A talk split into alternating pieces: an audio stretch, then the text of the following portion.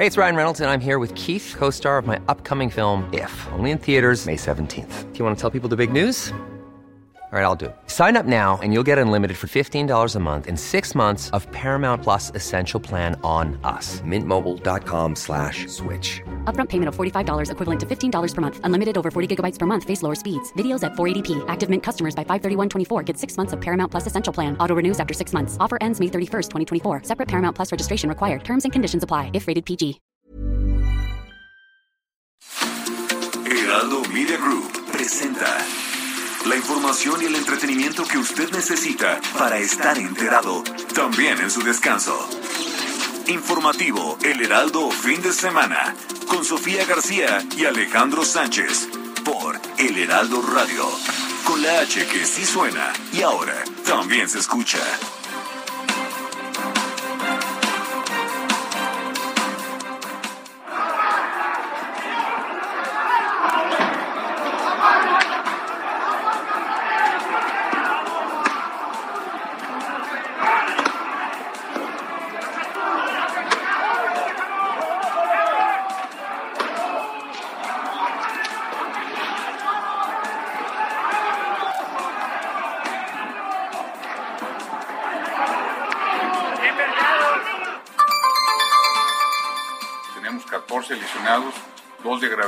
Cuatro que ya están por salir y darse de alta, y los demás están estables.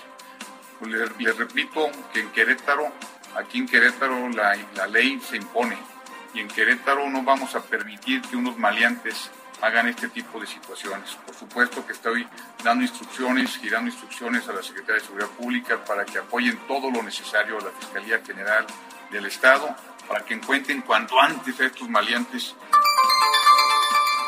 me parece indignante lo que sucedió. Creo que tiene que haber una investigación muy profunda de qué fue lo que eh, pasó y por supuesto castigar a los culpables. Eh, creo que la Liga Mexicana tiene que hacer mucho al respecto, pero ahora lo más importante para las familias de estos muchachos es que sepan lo que hoy, sabe, lo que hoy tenemos eh, de datos de información y cualquier cosa yo se las haré saber. La Liga MX se encuentra recabando en conjunto con las autoridades municipales y estatales todas las pruebas y elementos que puedan apoyar una investigación profunda que nos permita a la Liga y a las propias autoridades actuar en consecuencia y levantar las denuncias correspondientes ante las autoridades respectivas. Mucha gente puede pensar hoy que es un día triste para el fútbol mundial, para el fútbol mexicano. No nos confundamos, ¿eh? es un día triste para el país. Me parece que esto ya pasó en otras latitudes y como que el mensaje no nos queda claro. En nombre de todo el Club América Y del Club de Fútbol Monterrey. estamos profundamente consternados y enfurecidos con lo sucedido en el estado corregidor, corregidor en la ciudad de Querétaro.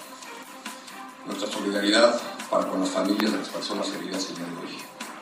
Por respeto a todos ellos, hoy no daremos la rueda de prensa.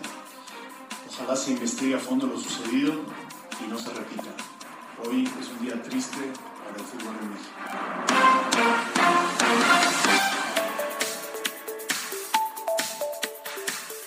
Hola, ¿qué tal? Muy buenos días. Son las 7 de la mañana ya con dos minutos de este domingo 6 de marzo. Bienvenidos a los micrófonos del informativo fin de semana.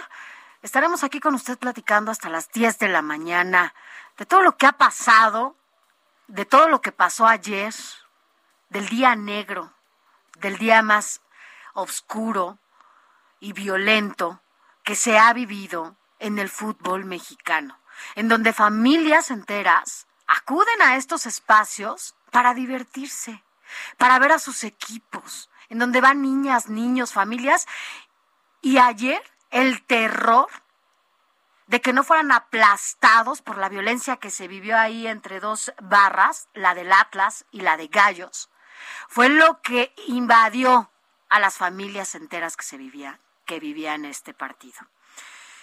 La verdad es que es terrorífico, no, no- no sé cómo llamarlo, es de terror que, que la violencia está invadiendo en todos y cada uno de los espacios en donde podamos acudir. La violencia, en cualquiera de sus formas, no tiene ninguna posibilidad de ser justificada ni naturalizada. Y si así Si así, imagínese usted y, yo que podemos ir al estadio con nuestros hijos o nuestras hijas, no nos sentimos seguros, ya no hay ningún espacio seguro, señora, señor, ni en su casa, ni en la calle, ni en el estadio, ni en ningún lado. Porque pues la violencia es permitida en cualquiera de sus formas, en donde sea, porque hay violencia chiquita y hay violencia grandota. Y hoy tiene a 22 personas lesionadas y a dos más muy graves. La violencia mata, las pasiones desbordadas matan. Así que bueno, ya platicaremos de lo que pasó ayer en el estadio de Querétaro. Yo soy Sofía García. Muy buenos días, Alex ¿Cómo estás? Buenos días a todos los que nos escuchan. Es inédito lo que ocurrió ayer en el estadio de los Gallos Blancos de Querétaro. Todo inició en el minuto 60 cuando en las tribunas del recinto del equipo local se pudo atravesar vallas e ir a agredir al grupo de animación del equipo visitante que era el Atlas. Las cosas se salieron de control ante la poca seguridad que había en el estadio, por lo que rápidamente niños y familias intentaron resguardarse en la cancha, pero este lugar ni siquiera ahí fue seguro una vez que las porras invadieron el terreno de juego para continuar con el pleito.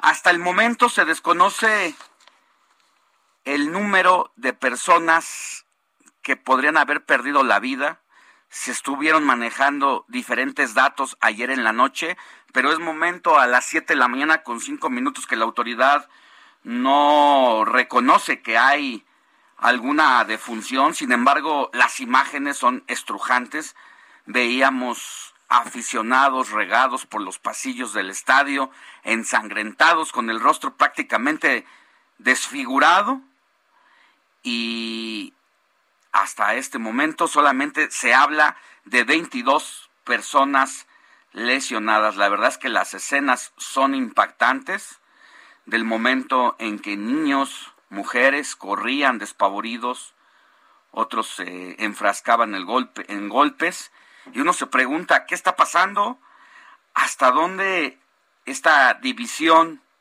que hay en el país pudo haber provocado también y de haber detonado esta situación en el que pues dos equipos de fútbol rivales se enfrentaban, pero que sucedió algo inédito. La verdad es que no hay palabras para describir esa situación porque las referencias que se han tenido no habían llegado a una situación como la que estuvimos viviendo ayer en la noche. Así es, la verdad es que es lamentable las imágenes que empezaron a, darse a conocer a través de las redes sociales. La verdad era impresionante. Por supuesto que muchos no lo hicimos, ¿no? Era una cuestión también de, respeto a lo que se estaba viviendo, a la gente que estaba siendo violentada, lastimada, agredida. Eh, les pegaron, hubo, hubo de todo. Vaya, yo no. Mire, yo nada más imaginar, no sé usted. A mí sí me gusta ir al estadio yo iba al estadio frecuentemente. En algunas ocasiones incluso lo hice con mi hija. Y yo nada más de imaginar, usted que nos escucha, que algo así pudiera darse dentro de un estadio. O sea, no sé para dónde correr, no sé qué hacer, dónde me resguardo, a quién acudo. O sea, ¿dónde, dónde están los filtros en los estadios? ¿Dónde está la gente de seguridad en los estadios? ¿Qué está pasando con la violencia? No puede estar desbordada. No podemos llegar a esto. Son nuestros espacios de esparcimiento. Y nos están violentando. Le vamos a tener toda la información, por lo pronto los partidos restantes de la jornada 9 de la Liga MX, así como los de la Liga Expansión y Liga Femenil quedan suspendidos debido a los incidentes en el estadio Corregidora. Anoche hablaba a través del WhatsApp con el gobernador de Querétaro, Mauricio Curi, quien rápido se movilizó al hospital para dar seguimiento a las personas que resultaron lesionadas y me decía que a las 10 de la mañana de hoy estaría dando una conferencia para dar a conocer todos los detalles y el reporte fidedigno de lesionados y si es que hubiera o no defunciones. Por lo pronto, así arrancamos con la información. Informativo El Heraldo fin de semana. Lo más importante en resumen. Mire, ya se lo comentábamos, al menos 22 personas heridas, dos de ellas de gravedad. Dejó este sábado una riña y posteriores disturbios entre aficionados de los equipos Atlas y Querétaro, cuando se llevaba a cabo el partido de la jornada 9 del torneo clausura 2022 entre ambos clubes. Esto fue allá en el estadio de la Corregidora. Así se escuchó esta riña dentro del estadio de la Corregidora. Hey, hold it!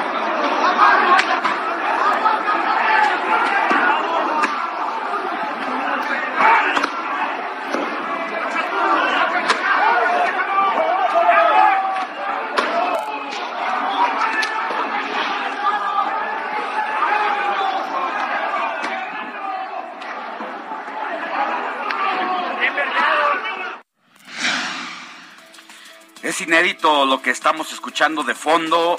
Se escuchan las golpizas ni para dónde correr. Pero ante esta situación, el presidente de la Liga MX, Miquel Arreola, anunció que los tres partidos restantes de la novena jornada del torneo Clausura 2022 que se jugarían el día de hoy serán suspendidos tras los actos violentos en el estadio La Corregidora y esto fue lo que dijo Miquel Arreola. La Liga MX se encuentra recabando en conjunto con las autoridades municipales y estatales todas las pruebas y elementos que puedan apoyar una investigación profunda que nos permita a la Liga y a las propias autoridades actuar en consecuencia y levantar las denuncias correspondientes ante las autoridades respectivas. Y tras lo ocurrido en la ciudad de Querétaro, las reacciones del medio futbolístico pues no se dejaron esperar. El director técnico del Cruz Azul, Juan Reynoso, afirmó este sábado que, bueno, pues no solo fue un día triste para el fútbol mexicano, sino para todo el país. Escuchemos a Juan Reynoso. Mucha gente puede pensar hoy que es un día triste para el fútbol mundial, para el fútbol mexicano. No nos confundamos, ¿eh? es un día triste para el país. Me parece que esto ya pasó en otras latitudes y como que el mensaje no nos queda claro. Por otra parte, la Fiscalía General del Estado de Querétaro informó que abrió una carpeta de investigación por los delitos de homicidio en grado de tentativa y violencia en espectáculos deportivos tras los hechos ocurridos este sábado en el Estadio Corregidora. Por su parte, el gobernador de Querétaro, Mauricio Curi, visitó anoche el Hospital General de la capital del estado para ver cómo estaban los heridos por los incidentes en el estadio, la corregidora, y advirtió también que la empresa propietaria del club Gallos Blancos y las instituciones involucradas deberán responder por estos hechos. En más información, también habló el gobernador de Jalisco, Enrique Alfaro, ya que el equipo visitante era el Atlas, e informó que se mantiene en comunicación con su homólogo de Querétaro, Mauricio Curi, para apoyar en la investigación por el enfrentamiento en el estadio La Corregidora. Y al realizar un sobrevuelo de supervisión de los trabajos del tren Maya, ya en otros temas, allá en Yucatán y Quintana Roo, el presidente Andrés Manuel López Obrador anunció que ingenieros militares construirán 550 kilómetros de esta obra, lo que equivale a uno de cada tres kilómetros. Eh, la Secretaría de Salud informó que en las últimas 24 horas se sumaron 8.688 nuevos contagios de COVID-19 y 220 muertes a causa de esta enfermedad, con lo que el país ha llegado a un acumulado de 5.563.080 casos confirmados y 319.000 824 personas fallecidas. Y en otros temas, el Servicio Sismológico Nacional reportó un sismo de magnitud 5.6 con epicentro en el municipio de Matías Romero, en Oaxaca, que fue percibido también en los estados de Chiapas, Veracruz y Puebla, así como en algunos puntos de la Ciudad de México. La tarde de ayer y durante casi una hora se presentó una falla de energía eléctrica en el centro y torre de control del Aeropuerto Internacional de la Ciudad de México, lo que causó retraso en algunos vuelos y que fue confirmado por servicios a la navegación en el espacio aéreo mexicano. Y en información internacional, el presidente de Ucrania, Volodymyr Zelensky, advirtió que las fuerzas rusas se están preparando para bombardear la ciudad portuaria de Odessa, ubicada en el sur de su país, además de querer tomar una central hidroeléctrica en Kani y otra también, otra nuclear en la región de Mykolaiv. En más información internacional, el miembro del equipo negociador entre Rusia y Ucrania, David Arahamia, anunció una tercera ronda de las negociaciones entre ambos países el próximo 7 de marzo, luego de que en la segunda ronda acordaron abrir corredores humanitarios para permitir la salida de civiles de algunas zonas que están siendo fuertemente atacadas por las fuerzas rusas. Por otra parte, las empresas de tarjeta de crédito, estas empresas que seguramente usted conoce muy bien, Visa y Mastercard, anunciaron ya la suspensión de sus operaciones en Rusia, lo que significa que las tarjetas emitidas en el extranjero no se podrán usar más en territorio ruso, excepto las expedidas en ese mismo país. Vámonos a un resumen de la jornada deportiva de hoy. Muy buenos días, Sofía Alex, y a todos nuestros radioescuchas. Hoy, en el informativo y fin de semana, hablaremos de esta triste jornada en el fútbol mexicano, los partidos que se llevaron a cabo y sus resultados. También, relacionado al lamentable acontecimiento en el Estadio Corregidora, les contaré de cómo nació la rivalidad entre los aficionados de Querétaro y Atlas. De esto y mucho más hablaremos en unos momentos. Sofía y Alex, ¿qué les parece? Gracias, mi querido Robert. Más adelante nos comunicamos contigo.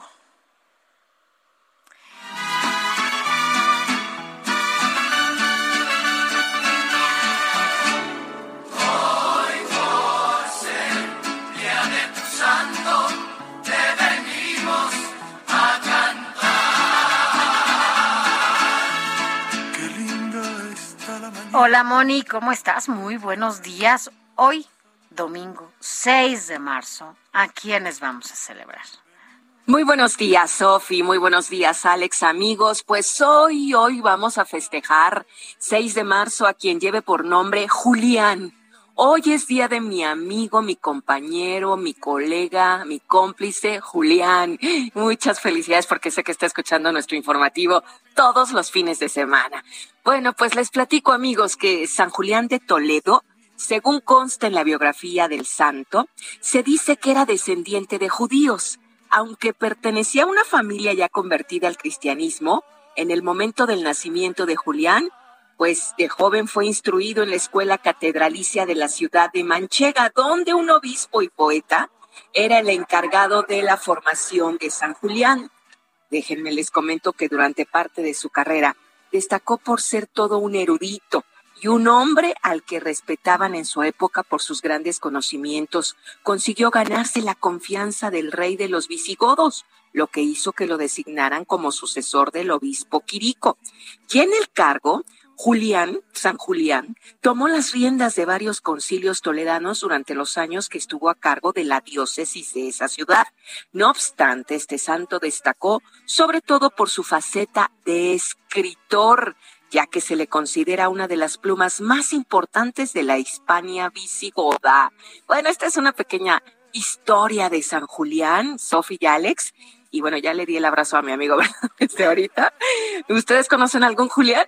Sí, sí, hay algunos Julianes que conocemos, Julián Andrade. ¿Cuál? Julián. Juliancito Bravo, dice el productor. Ah, también, el actor. el actor.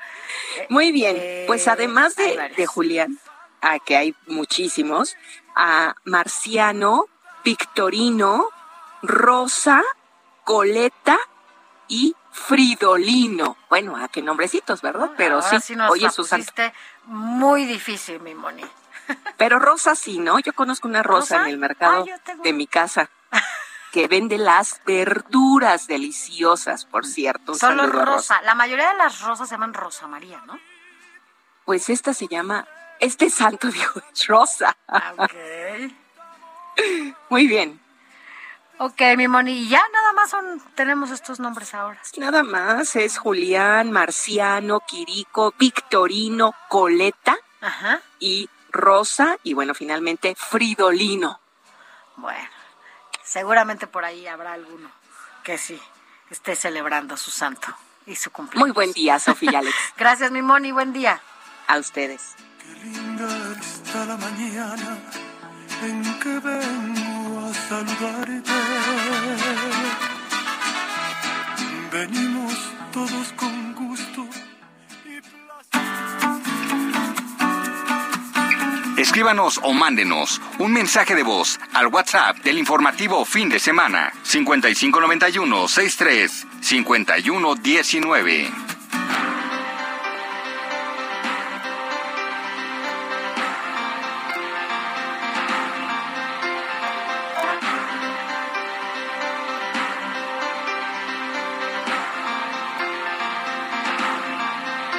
Son las 7 de la mañana con 20 minutos, hora del centro de la República. Y bueno, también pues han ocurrido otras cosas. Hay información. El día de mañana habrá una gran marcha que se llevará a cabo en la Ciudad de México y que incluso ayer al parecer se calentaron los motores porque se conjuntó un grupo importante de mujeres en torno al monumento a la revolución de cara a este Día Internacional de la Mujer, Sofía.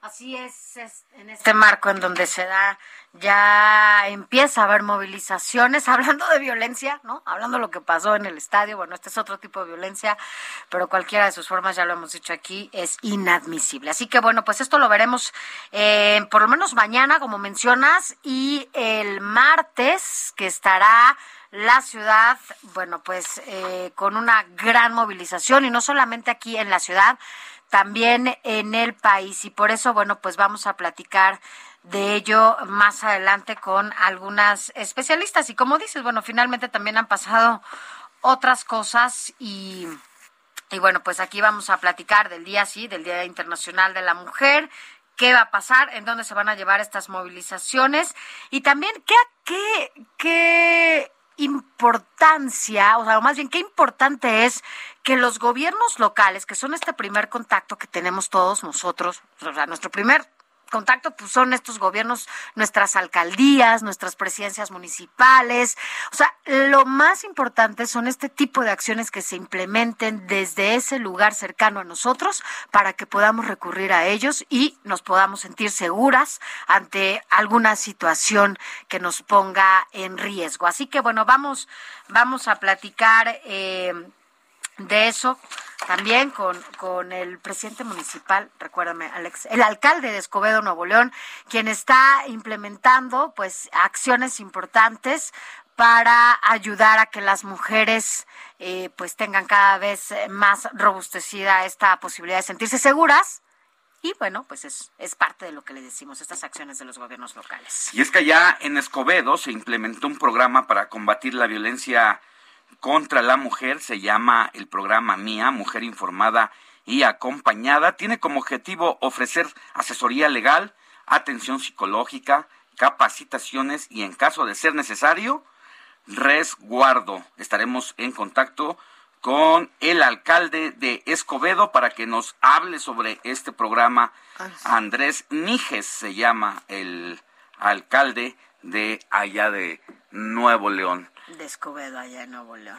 Oye, y como bueno, vamos a platicar de lo que pasó en Querétaro, sí, pero con especialistas, con compañeros periodistas eh, especializados en, en, el deporte y que ellos, bueno, nos, nos cuenten bien pues, cuál es la situación que está viviendo en este momento el fútbol mexicano. Sobre todo platicaremos con el director de Periódico Récord, Carlos Ponce León, y también con Roberto del Río, aficionado de la... No, eh, sí, bueno, es aficionado del Atlas, ¿no? Que estuvo por allá. Él es testimonio de, lo que pasó ayer. También hablaremos con José Luis Enciso sobre sus recomendaciones literarias, los eufemismos, la novela debut de Ana Negri, que relata una historia de identidad y de exilio de lo que somos en Latinoamérica en vísperas del 40 aniversario de la Guerra de Malvinas. Por lo pronto, vamos a una pausa y volvemos con más información.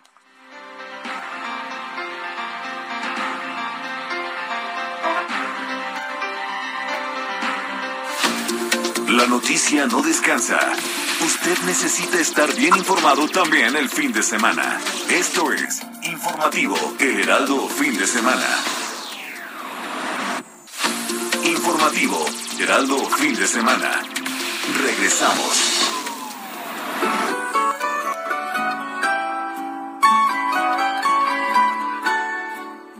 6 de marzo como hoy, pero de 1475, nació en la provincia de Arezzo, Italia, uno de los escultores más característicos e importantes de la historia, Miguel Ángel.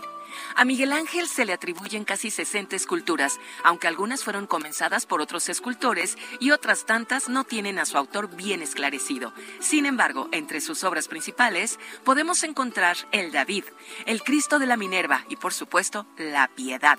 Pero Miguel Ángel no fue solamente escultor, sino que también tiene obras mundialmente conocidas en otras ramas del arte como la pintura o la arquitectura. Entre sus obras pictóricas más preciadas se encuentran la creación de El juicio final en la capilla Sixtina y la crucifixión de San Pedro. Por su parte, entre sus obras arquitectónicas más importantes podemos mencionar la Biblioteca Laurenciana o la fachada de la Basílica de San Lorenzo de Florencia. ¿A ti, cuál te gusta más?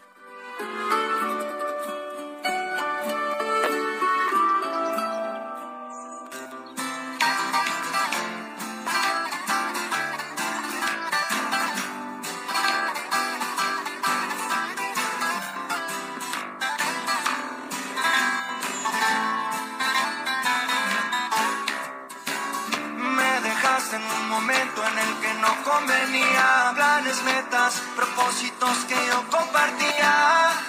Y no fue, contigo no fue. No te creas que por eso yo no me encuentro bien. Pues ando con mis compas sintiendo en el cien. Y ya ves, contigo no fue. Ya que estoy. 7 de la mañana con 32 minutos, hora del centro del país. Gracias por estar con nosotros. Mire, nada más antes de que le cuente qué estamos escuchando, eh, quiero decirle que en informaciones eh, de último momento eh, para el informativo de fin de semana nos insisten en que no hay fallecidos en lo que pasó allá en el estadio de la corregidora, esto por unas imágenes que están circulando en donde supuestamente confirman la, el fallecimiento de Esteban Hernández. Ah, lo que me dicen es que se reporta muy grave, sí, pero que se reporta con vida. No hay fallecidos y las dos personas que se han dado a conocer en estas imágenes, bueno, pues se encuentran en un estado crítico, sí, pero que están hospitalizadas y se encuentran con vida. Así que bueno, pues esto nos lo dice directamente la gente de protección civil allá en el gobierno de Querétaro. Pero bueno, a ver, cuéntanos qué estábamos escuchando. Es... Contigo no fue, mira.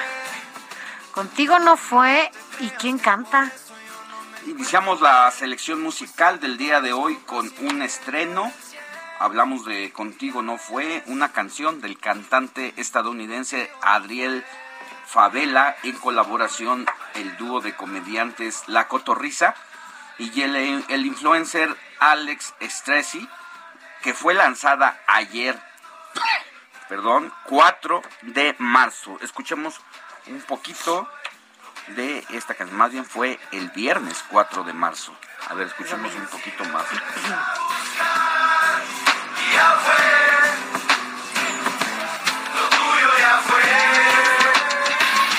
Cuando me encuentro en soledad, me pongo a llorar.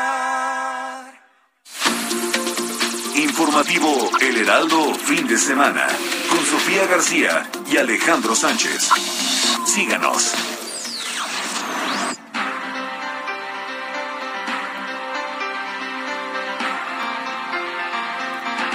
Gracias, gracias por continuar con nosotros y bueno, pues vaya que el presidente le está pues revisando cada uno de los proyectos que está, bueno, por lo menos insignia, ¿no? de su de su gobierno porque pues el tren Maya es uno de los objetivos principales de esta administración y por ello ha sido, bueno, pues vigilado y sobre todo supervisado por el presidente Andrés Manuel López Obrador. Habló de cuántos kilómetros van a construir los ingenieros militares. Esto lo hizo en su recorrido por, y en un sobrevuelo que hizo de supervisión por los trabajos del Tren Maya. Pero quien tiene toda la información es mi compañero Paris Salazar. Buenos días, Sofía Alejandro. El presidente Andrés Manuel López Obrador reveló que los ingenieros militares de la Secretaría de la Defensa Nacional van a construir 550 kilómetros del tren Maya, es decir, uno de cada tres kilómetros de la obra. Este sábado, López Obrador realizó un sobrevuelo de supervisión de los trabajos en los estados de Yucatán y Quintana Roo. López Obrador dijo que una vez que los ingenieros militares concluyan la construcción del Aeropuerto Internacional Felipe Ángeles en Santa Lucía, en el Estado de México, se van a trasladar al sureste para construir los tramos pendientes del tren Maya en Escárcega, Calakmul, Chetumal, Bacalar, Cancún y también la construcción del Aeropuerto Internacional de Tulum. El tren Maya tendrá 1.500 kilómetros y de ellos 550 los van a construir los ingenieros de la Secretaría de la Defensa Nacional. López Obrador confió en que el tren Maya quedará concluido en diciembre de 2023 para iniciar operaciones en los estados de Chiapas, Tabasco, Campeche, Yucatán y Quintana Roo. Esta es la información. Gracias, París. Bueno, y es que ha sido una obra sumamente polémica por lo que ha implicado en su construcción. En la primera porque se le ha dado al ejército mexicano y no hubo ningún tipo de adjudicación por la vía de la selección. Eh, estas adjudicaciones ahora, gran parte por parte del gobierno federal, se dan de manera directa, no hay competencia alguna y además pues también por el que se ha modificado varias veces la ruta. El presidente había dicho que no se iba a tumbar ni un solo árbol y ya vimos que sí se tumbaron algunos árboles y que incluso pues después de que esto ocurrió se dijo que siempre ya no iba a pasar por esa zona que fue deforestada y eso es lo que ha mantenido precisamente la polémica, sobre todo de expertos en el medio ambiente. Son las 7 de la mañana con 37 minutos, hora del centro de la República. Seguimos con más. Informativo El Heraldo, fin de semana, con Sofía García y Alejandro Sánchez. Síganos.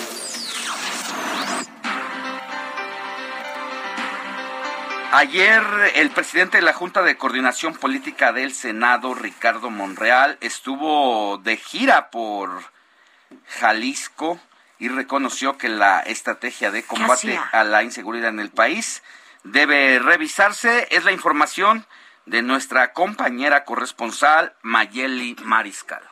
Hola, ¿qué tal? Muy buenos días, Alex y Sofía, todo el auditorio. La, estrategia para atender la violencia e inseguridad que aqueja todo el territorio nacional debe revisarse porque no son hechos aislados, sino que en el país son cada vez más comunes estos actos. Así lo consideró el senador de Morena, Ricardo Monreal, en su visita a Jalisco. Eh, como parte de su agenda, estuvo eh, reunido con cerca de 100 empresarios de distintas áreas, quienes eh, se reunieron también también con el senador y le mostraron su preocupación por la reforma presentada por Olga Sánchez Cordero en materia de la iniciativa de ley sobre el notariado, además de las acciones para la recuperación económica, la carestía consecuencia de la inflación en el país, así como la inseguridad y la estrategia que se ha seguido desde la federación. Y bueno, este tema de la inseguridad fue uno de los que más tiempo le llevó para intercambiar eh, pues estos puntos de vista, sobre todo la preocupación por parte del sector empresarial de Jalisco y se comprometió pues a tratar de hacer desde su trinchera, desde el Senado de la República, lo que sea necesario, pues sobre todo eh, dice él que es necesario el evaluar o hacer una revisión y mejorar la estrategia que se ha emprendido por parte del gobierno federal para atender estos actos de inseguridad en todo el país. Y es que dijo que, bueno, desde la Guardia Nacional eh, todavía tiene muy buena aceptación, al menos el 80% de la población, dice el senador, eh, pues ve con buenos ojos a esta institución, a la Guardia Nacional, con lo cual eh, considera que, pues, si bien en estos momentos el mando es civil, todavía hace falta que el Ejecutivo Federal eh, pues envíe ya sea a, a, la Cámara de Diputados o a la de Senadores esta iniciativa que en una de las mañaneras se esbozó en donde Andrés Manuel López Obrador señalaba que podría formar parte eh, de la Guardia Nacional una pues un mandato ya eh, que se adhiera a la Secretaría de la Defensa Nacional. Sin embargo, dice Monreal que bueno, esto es todo lo que ellos eh, conocen de esa eh, iniciativa por parte del Ejecutivo. Estarán en los próximos días pues en espera de que se envíe el documento ya un poco más concreto, un poco más detallado y se evaluará pues también esta, esta pertinencia. sin embargo, pues bueno, también comentarles que bueno, como parte de la visita además de reunirse con los empresarios, también este sábado, eh, pues mujeres líderes de diferentes ámbitos de esta agrupación de 50 más uno tuvieron un intercambio eh, de puntos de vista en lo que tiene que ver con el avance de las legislaciones en materia de eh, derechos de las mujeres, sobre todo lo que tiene que ver con la atención, sanción y combate o estrategia para inhibir esta violencia eh, de género, en razón de género. Y pues bueno, también el senador eh, les presentó pues esta tercera edición de su libro, El acceso de las mujeres a la justicia, y eh, platicó sobre estos avances que desde el Senado se han tenido en esta materia. Así es que pues bueno, ahí parte de la agenda que, que tuvo o sostiene en Jalisco el senador morenista Ricardo Monreal. Esa es la información desde Jalisco. Excelente domingo para todos. Muchas gracias, Mayeli Mariscal. Bueno, pues el senador al parecer anda de gira por el país. Casualmente, Casualmente, eh, pues ya se sabe que ha dicho que quiere ser candidato a la presidencia de la República y pues nadie se queda se queda quieto y con pretextos de ir a presentar libros u otras circunstancias, es que andan paseándose por los distintos estados de la República. Bueno, pues a ver cómo le va al senador. Pero vámonos a, más temas porque, bueno, pues en el marco del Día Internacional de la Mujer, estamos a, a, dos días de que esto se lleve a cabo, pues la jefa de gobierno se adelantó un poco y encabezó el encuentro de mujeres de la cuarta transformación. Pero quien tiene todos los detalles es Carlos Navarro. Buenos días, Alejandro Sofía. Les saludo con gusto a ustedes y al auditorio. Les comento que la antesala del Día Internacional de la Mujer, la cuarta transformación, mostró su músculo feminista. En el encuentro de mujeres por la transformación celebrado en el Monumento a la Revolución y encabezado por la jefa de gobierno Claudia Sheinbaum, estuvieron presentes la gobernadora de Baja California Marina del Pilar Ávila, la gobernadora de Campeche Laida Sansores, por Colima Indira Vizcaíno, por Guerrero Evelyn Salgado, por Tlaxcala Lorena Cuellar Además, la presidenta de la mesa directiva de la Cámara de Senadores, Olga Sánchez Cordero, la integrante de la Cámara de Diputados, Rocío Natalie Barrera, así como la presidenta municipal de Tecama, Estado de México, Mariela Gutiérrez. Arropadas por 15 mil asistentes, todas coincidieron en luchar por los derechos de las mujeres. Por su parte, la jefa de gobierno, Claudia Sheinbaum, recalcó que es desde la izquierda donde se ha luchado por los derechos de las mujeres para dejar un mejor futuro a las próximas generaciones. Escuchemos. Es aquí, es en este movimiento, en ningún otro como este, Es en este movimiento de transformación donde se reconocen los grandes derechos y el bienestar del pueblo de México y el bienestar y los derechos de las mujeres en ningún otro sitio. Es aquí, en la cuarta transformación de la vida pública de México. La gobernadora de Baja California señaló que son millones las que cada día luchan por un cambio verdadero y lo hacen entendiendo que con inclusión y pluralidad pueden hacer de México un espacio próspero en oportunidades de bienestar. Laida Sansores dijo que estos caminos que han abierto en esta lucha son largos e irreversibles. La mandataria de Colima sostuvo que hay un riesgo de regresión si no logran consolidar sus resultados y comunicarlos adecuadamente al pueblo. La gobernadora de Guerrero aseveró que este encuentro de mujeres de izquierda es fruto de muchas luchas, del esfuerzo permanente por la equidad, la justicia y la democracia. Además, Lorena Cuellar dijo que esta convocatoria dio la oportunidad de, reafirmar sus compromisos con las mujeres y los derechos. Así es que en el Monumento a la Revolución, 15 mil mujeres se dieron cita acompañando a las mandatarias morenistas. En el encuentro también estuvieron presentes secretarias de Estado, alcaldesas, regidoras, presidentas municipales, entre otros cargos, donde la Cuarta Transformación mostró su músculo feminista. Alejandro, Sofía, información que les tengo. Gracias, Carlos, por toda tu información. Informativo El Heraldo, fin de semana, con Sofía García y Alejandro Sánchez. Síganos.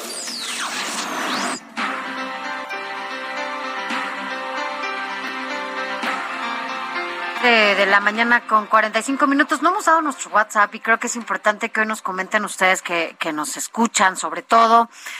Pues, ¿qué opinan de todo lo que pasó ayer en el estadio de Querétaro, allá en, la, en el estadio de la Corregidora? Esta violencia que empieza por la afición, de, desde cada uno de los, eh, no la afición en general, vaya, de estas llamadas barras, ¿no? Ya sabe, desde donde hacen las porras y traen todo, bueno, pues son grandes. Yo no sé cómo cuántas personas integran cada una de las barras, pero pero bueno, pues la violencia empezó por por estas por el enfrentamiento entre estas dos barras de eh, el Querétaro y de el Atlas. ¿Qué opina de lo que pasó? Hay 22 personas hospitalizadas, dos de ellas muy graves. Pero ¿cuál es el el, el WhatsApp? 55 91 63 51 19. Ya nos mandan saludos, incluso desde Guadalajara, el doctor Paco Pérez dice: gran tristeza en el país, pero en Jalisco a los atlistas nos pega mucho. Espero que el presidente no opone acerca de la tragedia en Querétaro igual de la que la pandemia, Ucrania pensará que se le cae como anillo al dedo, así no hablamos del bodoque. bueno, eso es lo que, lo que opina el doctor Paco Pérez. ¿Usted qué opina de la violencia que se desató ayer en Querétaro, en el estadio de la Corregidora, que recientemente se había declarado como el primer estadio que permitía el ingreso a las mascotas? Mm. Y que... Como el estadio Pet Friendly, ¿no? En donde Exacto. podían estar conviviendo. Mira, imagínate, te vas con tu mascota, con tu, con tu perrito, ¿no? O sea, generalmente vas ahí con tus perritos, con tus hijos, ¿no? Mira, estoy viendo aquí, ya hay en Twitter como fotos de los principales agresores eh, que fueron Empezaron. identificados eh, allá en el Estadio la Corregidora. Incluso hay personajes que estuvieron entre la agresión y que subieron fotos a su Facebook delatándose de, de esta manera y pues ya circulan sus fotografías a través de Twitter, por ejemplo, con una buena cantidad de retweets que tienen hasta 34 mil retweets de quienes fueron los agresores. Me llama la atención de una jovencita de 20 años que relató su momento allá en que vivió el día de ayer. Fue un día muy difícil, sigo en shock. Jamás me imaginé tener que estar resguardada en un túnel con miedo a ser agredida. Qué fuerte. Fue algo impresionante tener que correr mientras veías gente sangrando niños llorando, familias huyendo, gente tirada, mientras otro le pateaba la cabeza. Jamás a mis 20 años pensé vivir algo así. Le doy gracias a Dios poder haber salido dentro de lo que cabe. Ese momento no se lo deseo a nadie. El fútbol no es esto. El fútbol no es lágrimas. El fútbol no es miedo y mucho menos sangre. Yo aún no logro regresar a casa, pero me encuentro bien y ya salvo. Gracias a todos, gracias al niño de Querétaro que me dio su camisa para poder salir del estadio con bien. Espero de todo corazón que Dios lo bendiga mucho y le dio una camisa incluso que estaba autografiada por el equipo de Querétaro y dice, si llegas a ver este tweet con gusto te la regreso. Wow.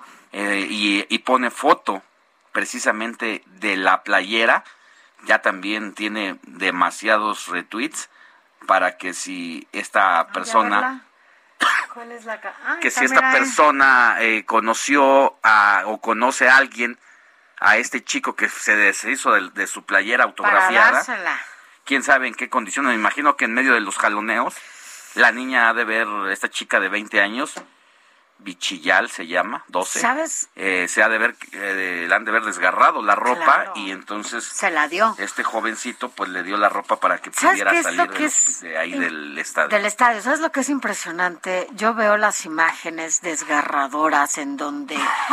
Eh, yo veo la hazaña con la que se están pegando, la hazaña con... O sea, ¿cómo agarran? O sea, lo ven ya o sea, lo, lo, estampan a la gente la cabeza, la entierran en estas eh, pues que no son bancas, ¿no? Lo que hay en los estadios, pero bueno, pues están los lugares asignados, pero tienen que son como fierros los que separan una, una, un, espacio de otra para como, como, como recargado, para donde te recargas, pues, ¿no?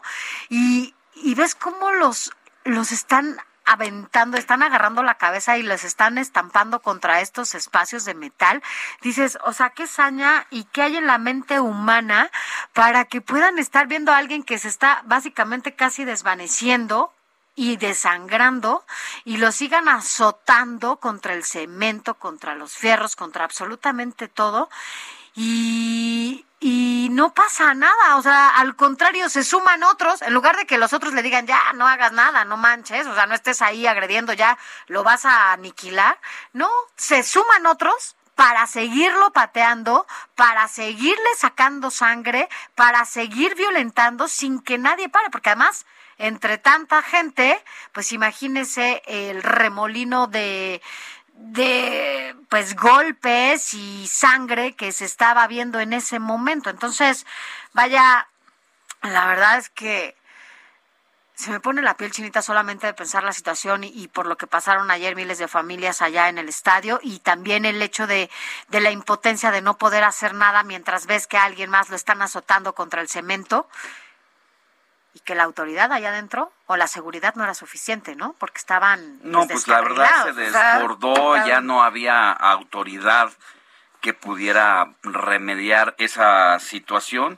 Prácticamente fue una batalla campal de todos contra todos y no sabías ni por dónde cuidarte, por dónde te iba a llegar la golpiza a partir de que pues un grupo de sujetos que se dicen de la porra fueron los que iniciaron esta situación, pero aquí lo que el fondo de las cosas es qué está pasando en las mentes, en las emociones de las personas, la condición de violencia en que estamos viviendo en el país y la polarización desatada entre personajes que son líderes de este país y que envenenan las almas de las personas para que de un momento a otro determinado pues salga todo este odio en contra de quien tienes enfrente. Pues sí, no sé qué pasará en la mente humana para que así pasen las cosas. La verdad es que hay que estar enfermo, hay que estar no en sí para poder eh, estar, eh, pues para llegar a ese grado de agresión. Digo, cualquier agresión, ¿eh? No, no, a ver, no hay chiquitas ni grandotes, pero esto, esto nos está matando. Nos escribe Eduardo Zúñiga y dice, hola, en 1985 Margaret, Thatcher promovió, las promovió la proscripción del fútbol después de una tragedia parecida protagonizada en Bruselas por los hooligans partidarios de Liverpool. A ver en qué para lo de Querétaro. Gracias, soy Eduardo Zúñiga. Pues sí, nos escribe, no lo deje de, de, hacerle, vamos a dar nuestro WhatsApp para que se ponga en contacto con nosotros, 5591 eh, a ver, 55 91 63 51 19. 55 91 63 51 19. Escríbanos, díganos qué opina sobre esta violencia que se vivió el día de ayer o también nos puede escribir en nuestras redes sociales. Mi Twitter es Sofi García MX. Yo soy Alejandro, Alejandro Sánchez y mi Twitter, escríbanme, yo le contesto personalmente, arroba Alex Sánchez MX. Recuerde que nos está escuchando a través de todas las frecuencias del Heraldo Radio a lo largo y ancho del país. Vamos a una pausa y volvemos con más información.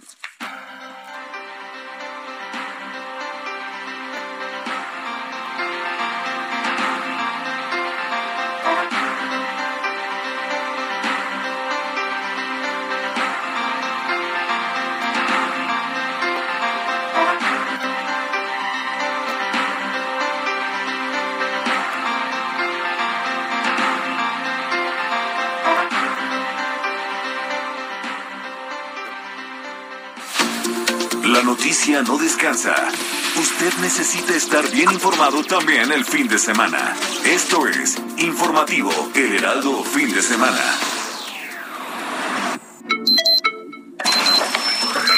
Noticias a la hora. Heraldo Radio le informa.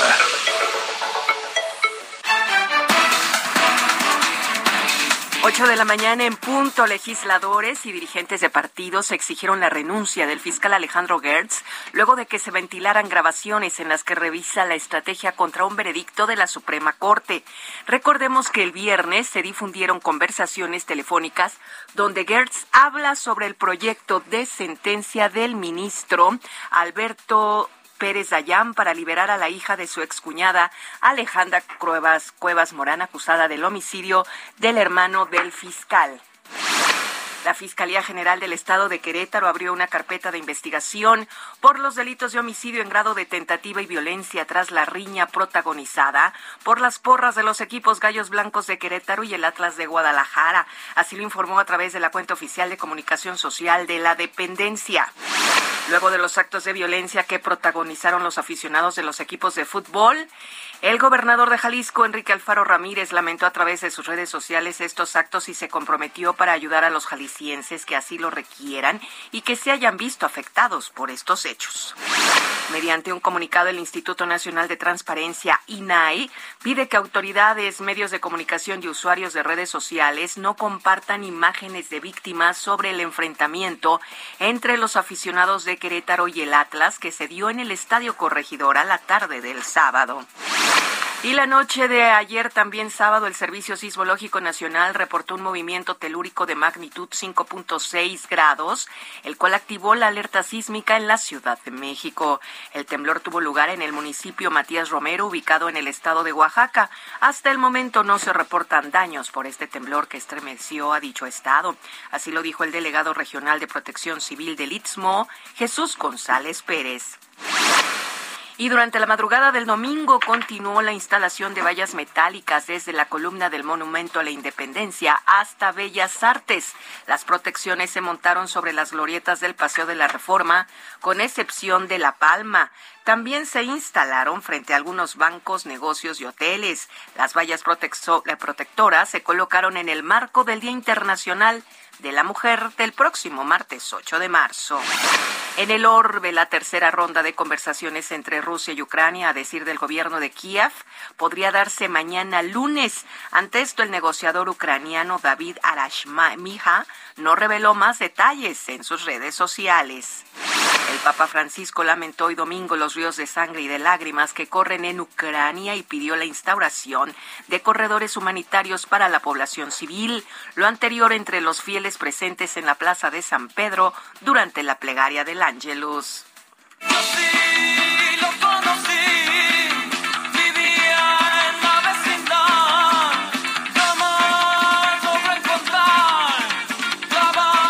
Este 19 y 20 de marzo se presentará La Maldita Vecindad en el Foro Sol de la Ciudad de México. Sus fans esperan bailar y cantar al ritmo de este grupo musical formado en la Ciudad de México en 1985 y que fusiona ritmos como el rock, el ska, el reggae, el punk e influencias tradicionales de la música mexicana como el danzón y el bolero.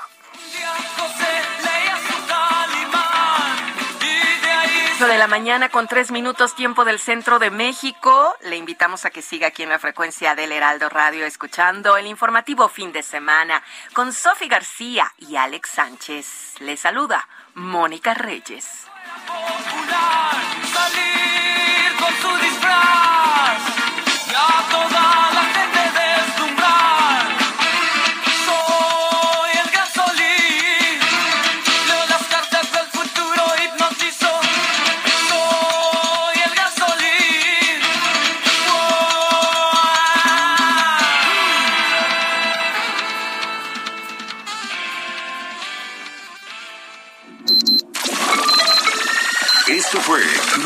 A la hora. Siga enterado. Informativo, Heraldo, fin de semana. Regresamos.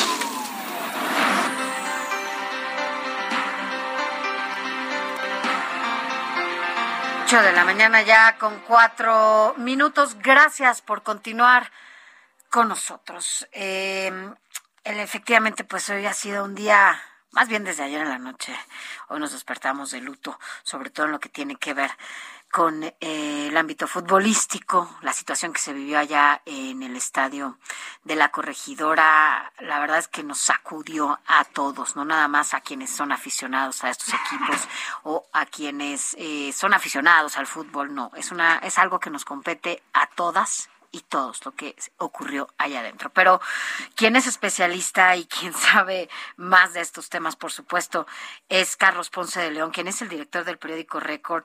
Y Carlos, bueno, pues eh, yo no sé cómo lo calificarías tú, tú eres el experto en esos temas. Primero que nada, agradecerte que estés con nosotros esta mañana. Eh, pero lo que vivimos ayer eh, parece que no tiene precedente, ¿no? Sobre todo en la actualidad, vaya, en, en, en la historia reciente del fútbol mexicano. ¿Cómo estás? Buenos días. Así es, así es, Sofi, Alex, eh, muy buen día. Es, em, es algo que, que no imaginábamos que podía tocar a nuestro fútbol.